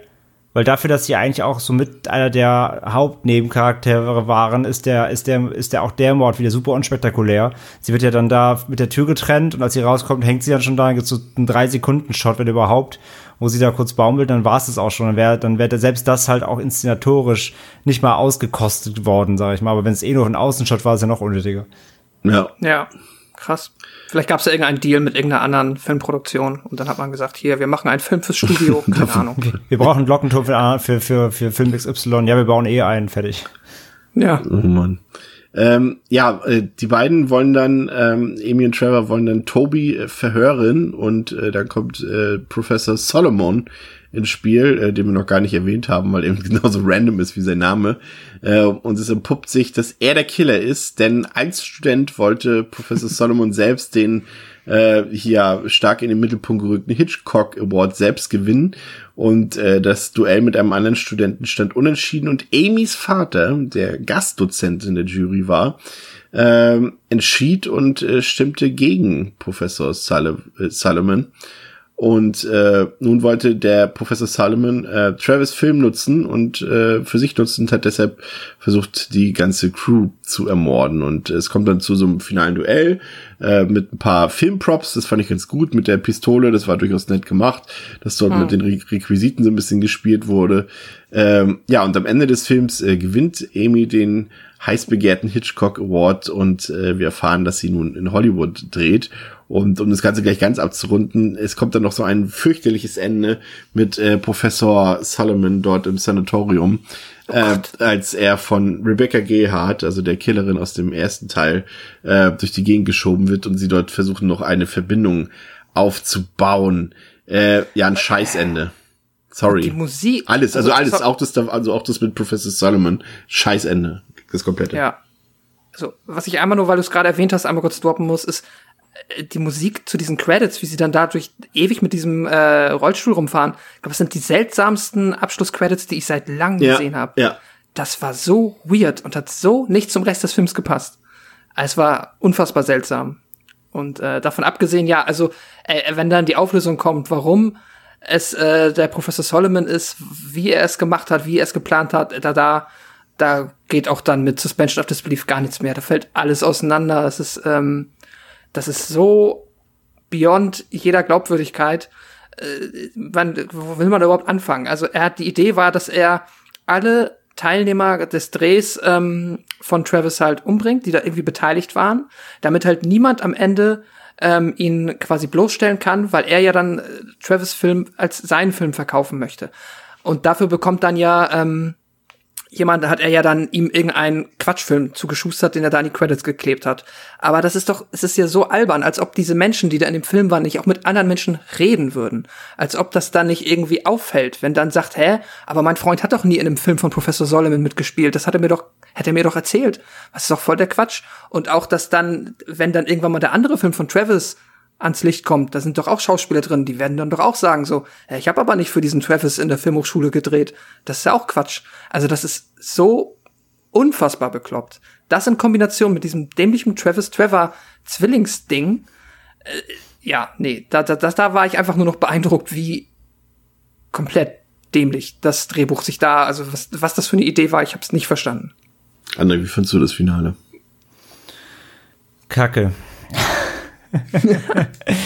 Äh, ja, mal abgesehen davon, danke für die ganze Ausführung. Ich, ich, ich war jetzt echt, ich war tatsächlich aufgrund der, der Qualität des Finales fast schon zu müde, das jetzt auch noch aufzudröseln, warum es so bescheuert ist. Aber danke, dass du es getan hast, weil genau das, es macht halt auch nach, also selbst wenn er es geschafft hätte, macht es auch dann als Nachwirkung absolut gar keinen Sinn so. Also äh, das hätte halt sofort jemand rausbekommen. Also es ist alles mhm. völlig Hanebüchen, die Idee dahinter. Ähm, der einzige Moment, den ich ganz cool war, als wirklich dann äh, der, der Professor eben die Pistole zieht und hier den, äh, wir waren das, der gefesselt ist, wo sie erst dachten, der ist der Killer. Äh, Toby. Toby. Als er dich in die Wand ballert, wo ich so, okay.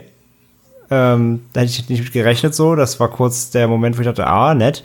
Aber ja, dann eben rückwirkend war die, die, die Motive überlegt und schwach sind. Und ansonsten ist es einfach unspektakulär. Sie kämpfen dann kurz, der eine fällt ins Grab, dann kommt die Polizistin ja aus dem ersten Teil wieder und rettet den Tag und lässt dann doch wieder die Pistole ja. noch fallen. Und das ist auch so ein, so ein Endkampf, der echt, der, da legst du die Benny Hill Musik drunter und ist das ein Comedy-Ding. So, der ist so, der ist so random, da gibt's keine Choreografien, da gibt's, der ist einfach so völlig belanglos, der Endkampf, so, so, so Hampelmann-mäßig und ja, von daher, der hinterlässt gar keinen bleibenden Eindruck und wie gesagt, wenn man dann nach nochmal über über das ganze Motiv nachdenkt, dann, dann demontiert sich der Film mal eben kurz komplett selbst. Also ja, absolut schwaches Finale hier und dann eben noch dieses Reveal, dass sie überhaupt Rebecca Gayard nochmal bekommen haben, die da kurz nochmal einen Rollstuhl schieben darf. Es ist auch so, ach komm Leute. Ja, er ist auch,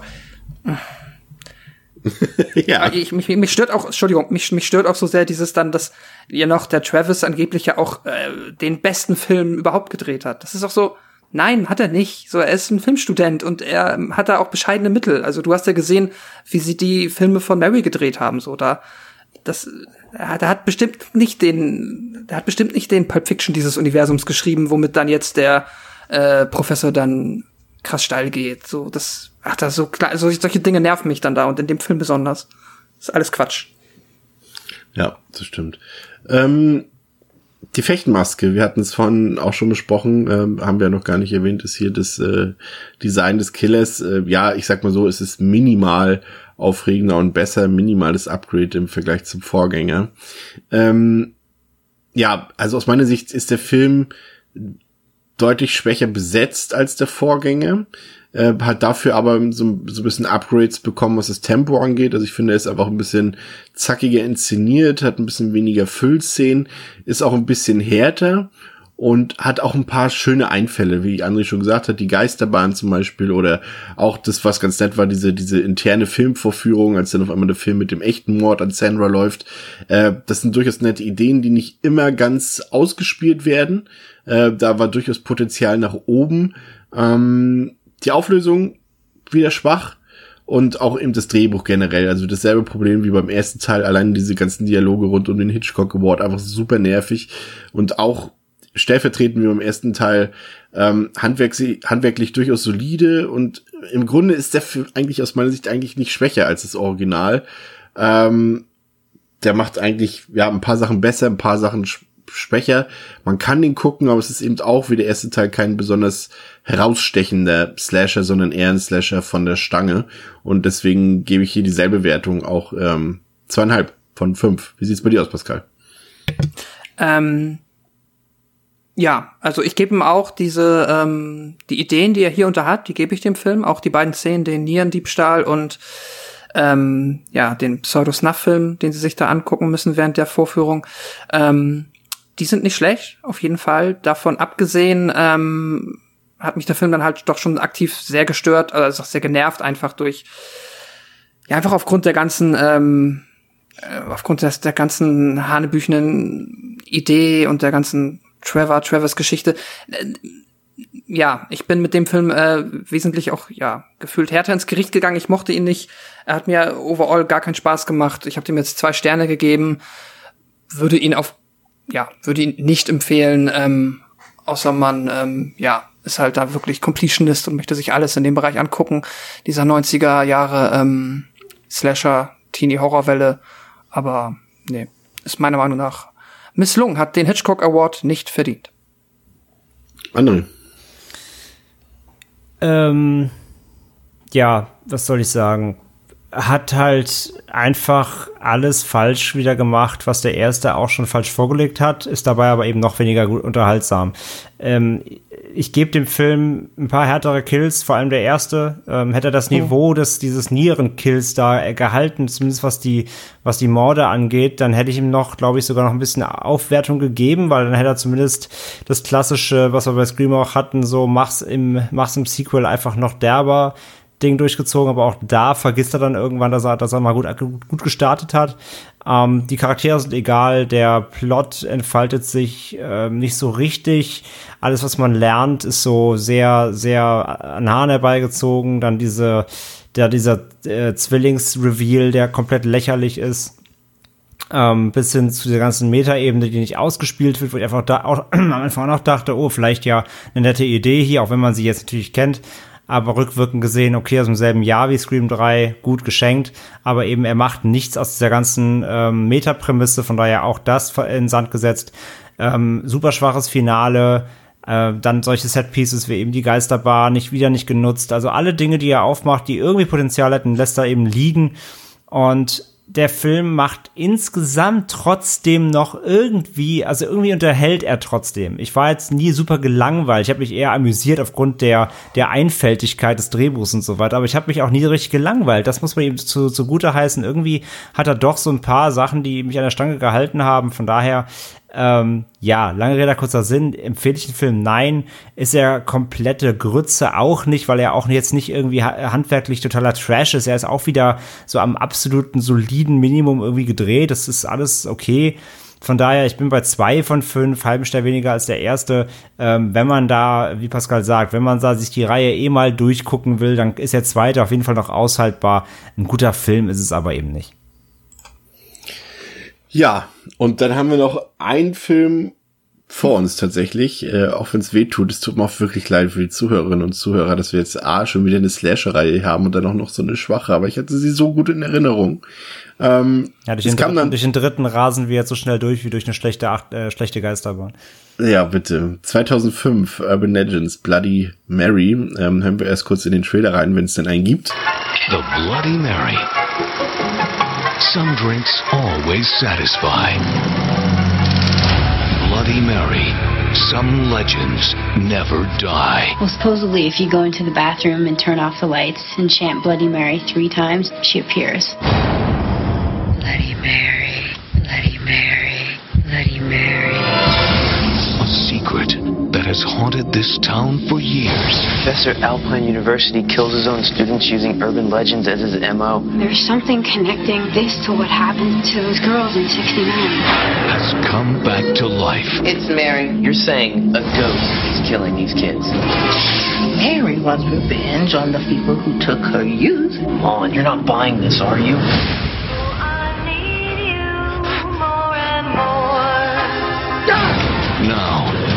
Danger is spreading. Oh, that's smart. Walk straight into the jaws of death. Terror is growing. There's something wrong. Don't you think that he would wake up before he cooked his ass? Fear is taking a whole new shape. Very slow. Urban Legends Bloody Mary on DVD.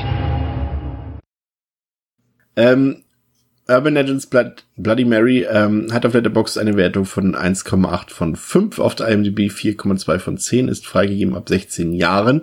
Ähm, war kein Kinofilm, war, ein, ähm, war direkt, ähm, also ein Direct-to-Video-Film, hat 3,5 Millionen Dollar gekostet. Ähm, hat allerdings ein paar bei Cast und Crew ein paar sehr interessante Sachen bei. Äh, kann man sich gar nicht vorstellen, wenn man am Ende das Resultat sieht. Also Regie geführt hat Mary Lambert, das ist die Regisseurin von Friedhof der Kuscheltiere 1 und 2 und von Halloween Town 2. Äh, kann man sich gar nicht vorstellen, Unfassbar. aber aber kann man sich doch vorstellen, weil sie hat tatsächlich nur Schrott gedreht, nach eben äh, den bekannten zwei Filmen, die sie gedreht hat. Sie hat nur Schrott danach gedreht und da ist wahrscheinlich der hier sogar noch der beste. Äh, aber noch interessanter wird's, äh, wenn ich euch sage, wer das Drehbuch geschrieben hat, nämlich Michael Doherty. Das ist der äh, Drehbuchautor von Godzilla 2, von Krampus und von Trick or Treat und sogar der Regisseur eben auch von Trick or Treat. Und äh, das äh, verwundert doch schon ziemlich stark, finde ich.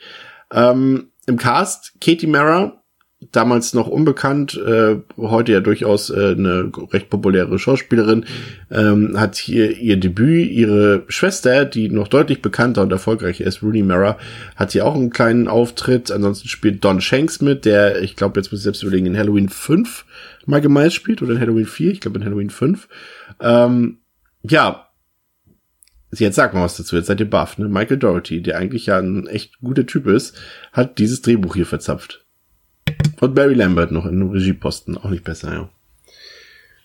Hm. Ich weiß gar nicht, ich weiß gar nicht, was, was du sagen soll. Das ist wirklich. du willst doch gar nichts mehr sagen. Also, also zu Mary Lambert hast du komplett richtig, hast du ja schon alles gesagt. Das stimmt ja auch. Sie ist jetzt nicht so, das ist ja nicht bei ihr nicht so, dass sie eine, ähm, eine ultra krasse Vita hat. Ich habe auch erst, als ich den Film geguckt habe, bei Twitter irgendwie zugeschrieben, so, boah, krass und sowas hat irgendwie hier Pet Cemetery Regisseurin verbrochen. Aber wenn man ihre Vita bedenkt, sie, sie hatte, glaube ich, mal ein wirkliches Händchen ein, zwei Mal, aber sie ist jetzt keine geborene Starregisseurin. Nee, und, das ähm, Interessante ist, äh, noch als Anmerkung, äh, sie war ja damals wirklich mal ganz angesagt, aber nicht als Filmregisseurin, sondern sie hat eben sehr viele Musikvideos äh, aus mhm. Madonnas Hochphase gedreht damals. Da hat sie eigentlich eher ihren Namen her. Aber eine gute Filmregisseurin war sie eigentlich nie, weil, wenn wir zugeben, Pet Cemetery 1 und 2 sind nette Filme, aber es sind ja jetzt auch keine Wunderwerke, ne? Mhm. Naja, ja, das, nein. Naja, also, bitte, also ich, bitte. Ich, in ersten mag ich sehr gerne, aber ja, natürlich ist es, ist der hat ja auch seine Ecken und Kanten definitiv. Aber ja, von daher, ähm, wenn, wenn man das so im Zusammenhang sich anhört, denkt man, oh krass, aber wenn man mal wirklich ins Detail geht und sich mal über die Vita beschäftigt und so weiter, dann überrascht es eigentlich nichts mehr so doll, ja. Ja. Ähm, Pascal, worum geht's in Bloody Mary? Um Bloody Mary wahrscheinlich, aber bitte. Während ihre Mitschüler sich auf einem Schulball vergnügen, sitzen die drei Freundinnen Samantha, Mindy und Martha zu Hause und erzählen sich die urbane Legende der Bloody Mary. Angeblich wurde im Jahr 1969 im gleichen Ort eine junge Frau namens Mary von einem Footballspieler mit einem als Bloody Mary getarnten K.O.-Drink betäubt und anschließend vermeintlich umgebracht. Die Legende sagt, wenn man dreimal Bloody Mary sagt, erscheint die verstorbene Mary und sucht ein Heim. Und so tun es die drei Mädchen, nur noch, um noch in derselben Nacht spurlos zu verschwinden. Ja. Das war ein bisschen kürzer gehalten. Ja, das gerne. Ähm, der Film beginnt ja schon absurd. Also nicht, nicht ganz am Anfang, das ist noch okay. Als der Film diesen Flashback macht ins Jahr 1969, wir haben diese Highschool mit ähm, diesen Highschool-Ball mit viel zu alten Schauspielern. Ähm, aber das ist ja gang und gäbe in solchen Filmen. Und ähm, es sind eben, du hast es gesagt, ein paar Footballspieler, die dort in Cocktails harten Alkohol reinmischen, um die Mädchen dort gefügig zu machen. Und äh, Mary ist die Einzige, die es so ein bisschen verhindern kann und fliehen kann, wird aber letztlich doch vermeintlich umgebracht. Und dann gehen wir halt in die Gegenwart. Durch einen Unfall, muss man dazu sagen. Ne? Also jetzt keine ja, ja. krassen Mörder, mhm. sondern er schubst sie, sie fällt auf den Tisch mit einem Kopf und ist ja tot. Ja. Ähm, und dann gehen wir in die Gegenwart und lernen eben besagte Samantha, Mindy und Martha kennen. Und sie rufen eben Bloody Mary und sind plötzlich über Nacht spurlos verschwunden. Und angeblich, am nächsten Tag tauchen sie wieder auf hat sich das Spiel von 1969 wohl wiederholt, nur mit den heutigen Highschool Football Dudes. Und das ist doch jetzt schon total Schwachsinn. Also das ist halt zweimal quasi dasselbe back to back zu erzählen, nur einmal eben bebildert und einmal eben nur so, ja, das ist da übrigens auch passiert. Ähm, weiß ich nicht. Also schon der Anfang fühlt sich so unfassbar träge an und das ist so schwach inszeniert, finde ich einfach. Das ist so, das ruft so auch Direct-to-Video heraus, aber nicht mhm. im positiven, sondern im negativen Sinne. Und auch die Schauspielerin, da will ich jetzt vielleicht Katie Mara minimal ausklammern, obwohl sie auch nicht gut spielt hier, aber äh, gerade die anderen weiblichen Darstellerinnen und auch die Jungs, die Highschool-Dudes und so, das ist ja grottenschlecht, schlecht, Pascal. Ja, ja, ja, da ist äh, da ähm, äh, wie sagt man, ähm, oh, jetzt, jetzt kommt mich nicht auf das Sprichwort, aber niemand bekleckert sich dort mit Ruhm, sowas. Ähm, genau, das ist, äh, ja, das macht niemand. Und was ich eigentlich so, ich möchte eigentlich nur so eine Szene aus diesem Anfang herausstellen, weil ich die so, so ignorant einschläfernd fand, wo ich so dachte, wer hat sich denn gedacht, dass das eine geile Idee ist, in dem Moment, wo die, ähm, wo die drei Frauen halt oder wo die drei Mädels halt dann verschwunden sind, diese mega seltsame Montage aus dem Wohnzimmer dieses Hauses zu machen, wo sie halt versuchen darzustellen, wie halt die Familie irgendwie ähm, ja verzweifelt ist und sie sucht und dann hast du immer so weiche Überblenden von einer Person, die in der Ecke des Raums steht und dann der Bruder, der vorne steht und mit dem Kopf schüttelt und das ist so mega seltsam weird fast schon hypnotisch, aber auch unangenehm. Ich hatte auch so irgendwie so, also ich hatte auch sowieso bei dem Film so diese X-Factor-Vibes. So, es fühlt ja. sich an, ja. als ob das äh, so eine so eine X-Factor-Mini-Episode auf viel zu lang auf 90 Minuten gestreckt wäre. Und das ist äh, ist keine wichtige Szene für den Film, aber für mich ist die so so sinnbildlich für alles, was da mitunter schiefgelaufen ist. Weil ich einfach nur mit dem Kopf geschüttelt habe und mich gefragt habe, was soll das jetzt? Ebenfalls schlecht ist dann die folgende Szene, als einer der Footballer dann ins Sonnenstudio geht, André. Super, auch ultra unangenehmer Dialog zwischen ihm und, und der Frau dort vom mhm. Sonnenstudio. Und dann äh, wird ja, der. Wo, wo mir nicht klar war, ist die Pornodarstellerin oder Inhaberin yeah. oder, oder Thekenkraft vor diesem Sonnenstudio. Also un, unfassbar schlimmes Writing und alles überhaupt. Ja, auch so, ja, es ist unangenehm einfach, ne? Einfach komplett unangenehm. Ja. Ähm, und dann ist eine Szene, die, da musste ich tatsächlich nachgucken. Ich musste nachgucken, weil die Szene, auch äh, unsere, unsere Hörerschaft äh, wird vermutlich, wenn sie diesen Film hier kennen, ähm, sich nicht nur einmal sehr an Final Destination 3 erinnert gefühlt haben. Ähm, da gibt es natürlich hier die verbrannte Leiche im, im, im Solarium sozusagen, im Sonnenstudio. Mhm. Aber ich, ich habe nachgeguckt, es ist tatsächlich, äh, kam Final Destination 3 erst ähm, deutlich nach äh, Urban Legends 3. Hatte mich schon gewundert, ich dachte schon, oh, haben sie die Szene eins zu eins geklaut. Aber äh, tatsächlich nicht. Aber zumindest hier mal ein schöner seltener, muss man ja in diesem Film sagen, praktischer Effekt vom Resultat der verbannten Leiche. Das äh, soll man hier nicht unterschlagen. Wenn man ja, alles Negative rausgreift, muss man die wenigen äh, an einer Hand abzählbaren Sachen, positiven Dinge natürlich auch irgendwie ein bisschen erwähnen. Ähm, ja, ich weiß jetzt nicht, ob es Sinn macht, noch auf die Geschichte großartig einzugehen. Ähm,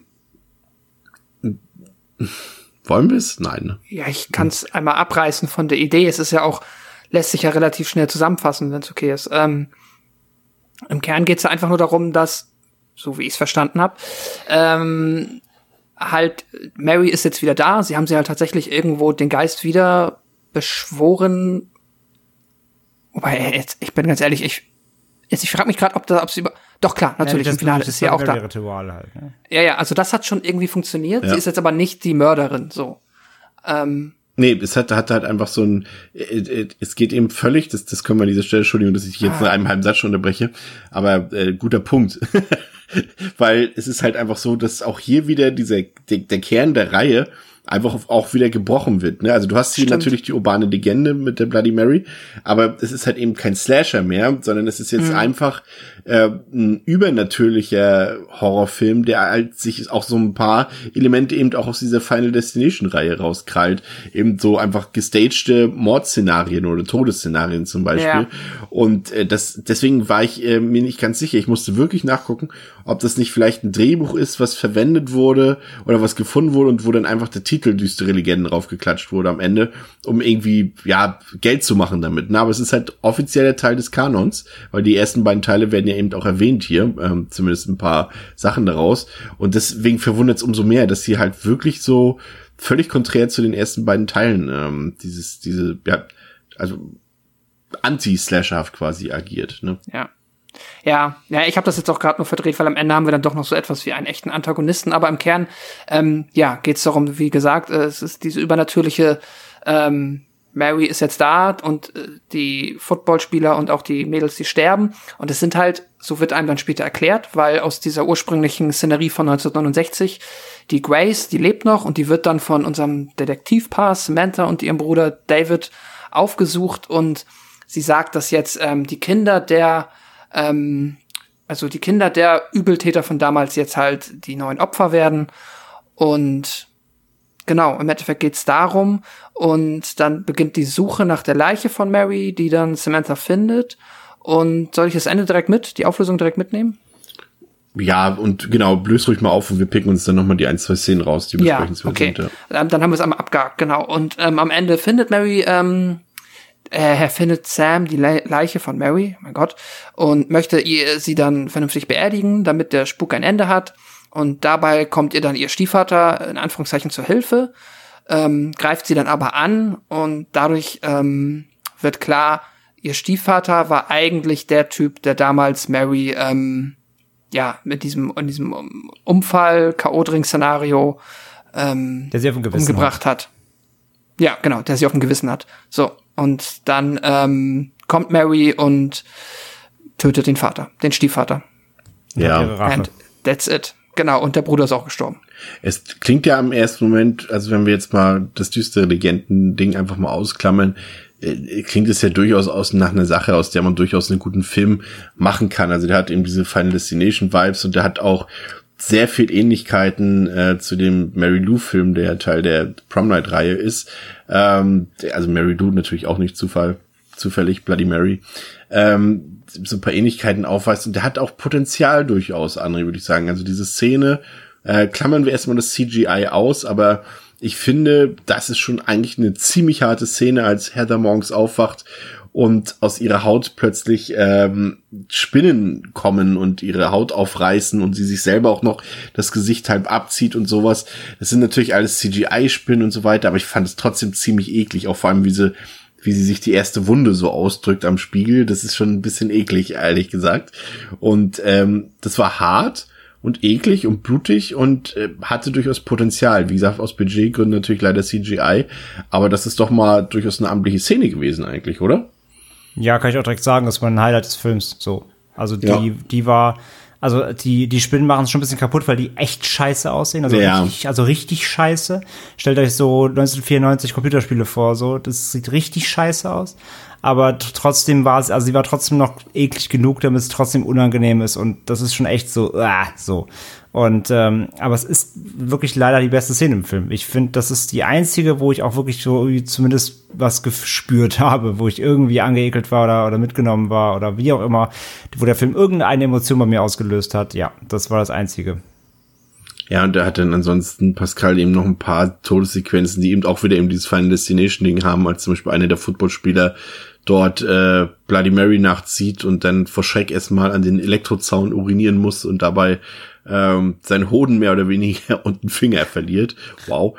Ähm, aber ja, das ist alles nicht so. Das war eine Sache, habe ich mir noch rausgepickt. Das war dieses, als hm. sich äh, Kate Mara mit ihrem Bruder unterhält und er irgendwie sagt, hier, lass uns doch mal im Internet was rausfinden. Und sie sagt zu ihm, das dauert doch ewig. Wir haben doch leider nur ein Modem. Das fand ich noch ganz, ganz süß. So, aber es ist halt echt. Ich mir halt auch denke, der Film ist 2005 und nicht 98. Aber naja.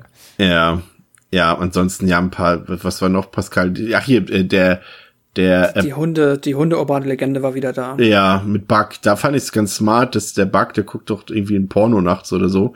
Und das ist. Ja, das ist die Sexszene aus dem zweiten. Ja, genau. Das ist, fand ich durchaus nett. Aber es ist alles so unfassbar dröge inszeniert, so langweilig und so unoriginell. Und ja, ist, wie gesagt, ich würde die, die Härte durchaus zugestehen, weil auch da, äh, wie er stirbt, als äh, ihm die Knochen gebrochen werden und auch der Knochen so rausragt aus der Wunde und, und er mit dieser zerbrochenen Flasche dort getötet wird. Das ist alles okay, aber der Film ist so schlecht inszeniert. Er versucht da schon einiges mit der Gewalt auch wettzumachen, weil er weiß, ja. dass er nicht mehr hat. Das muss man jetzt auch sagen, ja. Mhm. Und wo wir eben gesagt haben, ist nicht hart genug, aber es, da merkt man wieder, ist nicht nur die Härte macht halt einen Film aus, ne?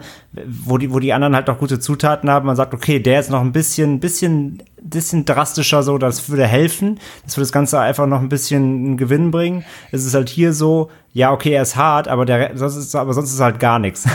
Und das reicht dann halt auch nicht so, ne?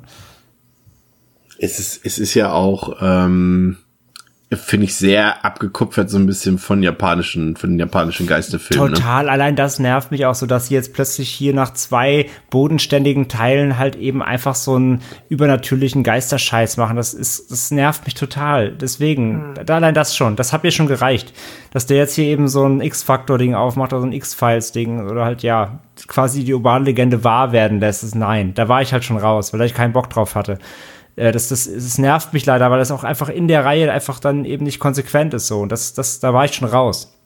Und dazu eben, wie du sagst, ja klar, es ist, ist halt, das Design von Mary ist halt so an The Ring und Grudge angelehnt. Das war auch schon so, ach komm, Leute, lass es doch einfach sein. Ja, ja. bleibt eigentlich nicht mehr viel zu sagen. Ähm, aus meiner Sicht einfach ein billig gedrehtes, audiovisuell fürchterliches, unnötiges Sequel. Ähm, ja, sehr langatmig, sehr langweilig, hat ein paar trashige Momente und ja, ein, zwei recht harte Kills, äh, die ich ihm zugestehen will, die auch durchaus äh, Spaß gemacht haben zu sehen. Äh, und die fast letztendlich sogar fast zum brutalsten Film der Reihe machen. Aber der Plot ist halt so Hanebüchen, die Visualisierung ist so grauenvoll, das CGI ist so schlecht, also es ist auch so unästhetisch auch einfach der Film. Also es ist selbst für Direct-to-Video-Niveau bei weitem nicht im oberen Drittel zu sehen, sondern fast sogar eher im unteren. Und ähm, ja, da ist nicht mal im Ansatz ein brauchbarer Film rausgekommen. Er hat ein, zwei Ansätze, okay, aber das ist nichts. Also der Film zeigt eigentlich ganz gut, warum eben äh, Mary Lambert eben im Verlauf ihrer Karriere nach Pit Cemetery 1 und 2 eben eigentlich nur Videotheken schon abdrehen durfte. Das sieht man hier eigentlich ganz gut. Also ich, äh, ja, was habe ich dem Film gegeben? Ähm, anderthalb, anderthalb Sterne. Ich, ja. ja. Für die Spinnenszene, sonst wäre es einer gewesen. Hm. Pascal. Ja, ähm, wenig hinzuzufügen. Äh, audiovisuell halt tatsächlich einfach fürchterlich. Das ist ähm, schwierig zu ertragen. Dann ist er halt dadurch, dass halt zwischen den kurzen Gewaltspitzen auch einfach nichts Zusammenhängendes, nichts Spannendes, nichts Aufregendes passiert, ist er halt auch noch dröge und langweilig. Teilweise habe ich halt das Gefühl, der Film will mich langweilen, was mich dann halt auch noch mal irgendwie aktiv nervt so. Also das habe ich halt an ein, zwei Momenten tatsächlich nicht mehr nachvollzogen. So viel Exposition auch an falscher Stelle, wo sie unnötig ist, die auch natürlich keinen Sinn ergibt. Mhm. Ähm, das, was andere gesagt hat oder was ihr beide gesagt habt, das jetzt hier dann einmal auch mit dem, ähm, ja, mit äh, dem eigentlichen, ähm, ja, mit der Bodenhaftigkeit der ersten beiden Filme gebrochen wird, dass jetzt hier ein neues Fass aufgemacht wird. Ich nehme an, das wird dann einfach, ähm, ja, wann kam das äh, The Ring Remake? Das war äh, 2, 2, 2, 3.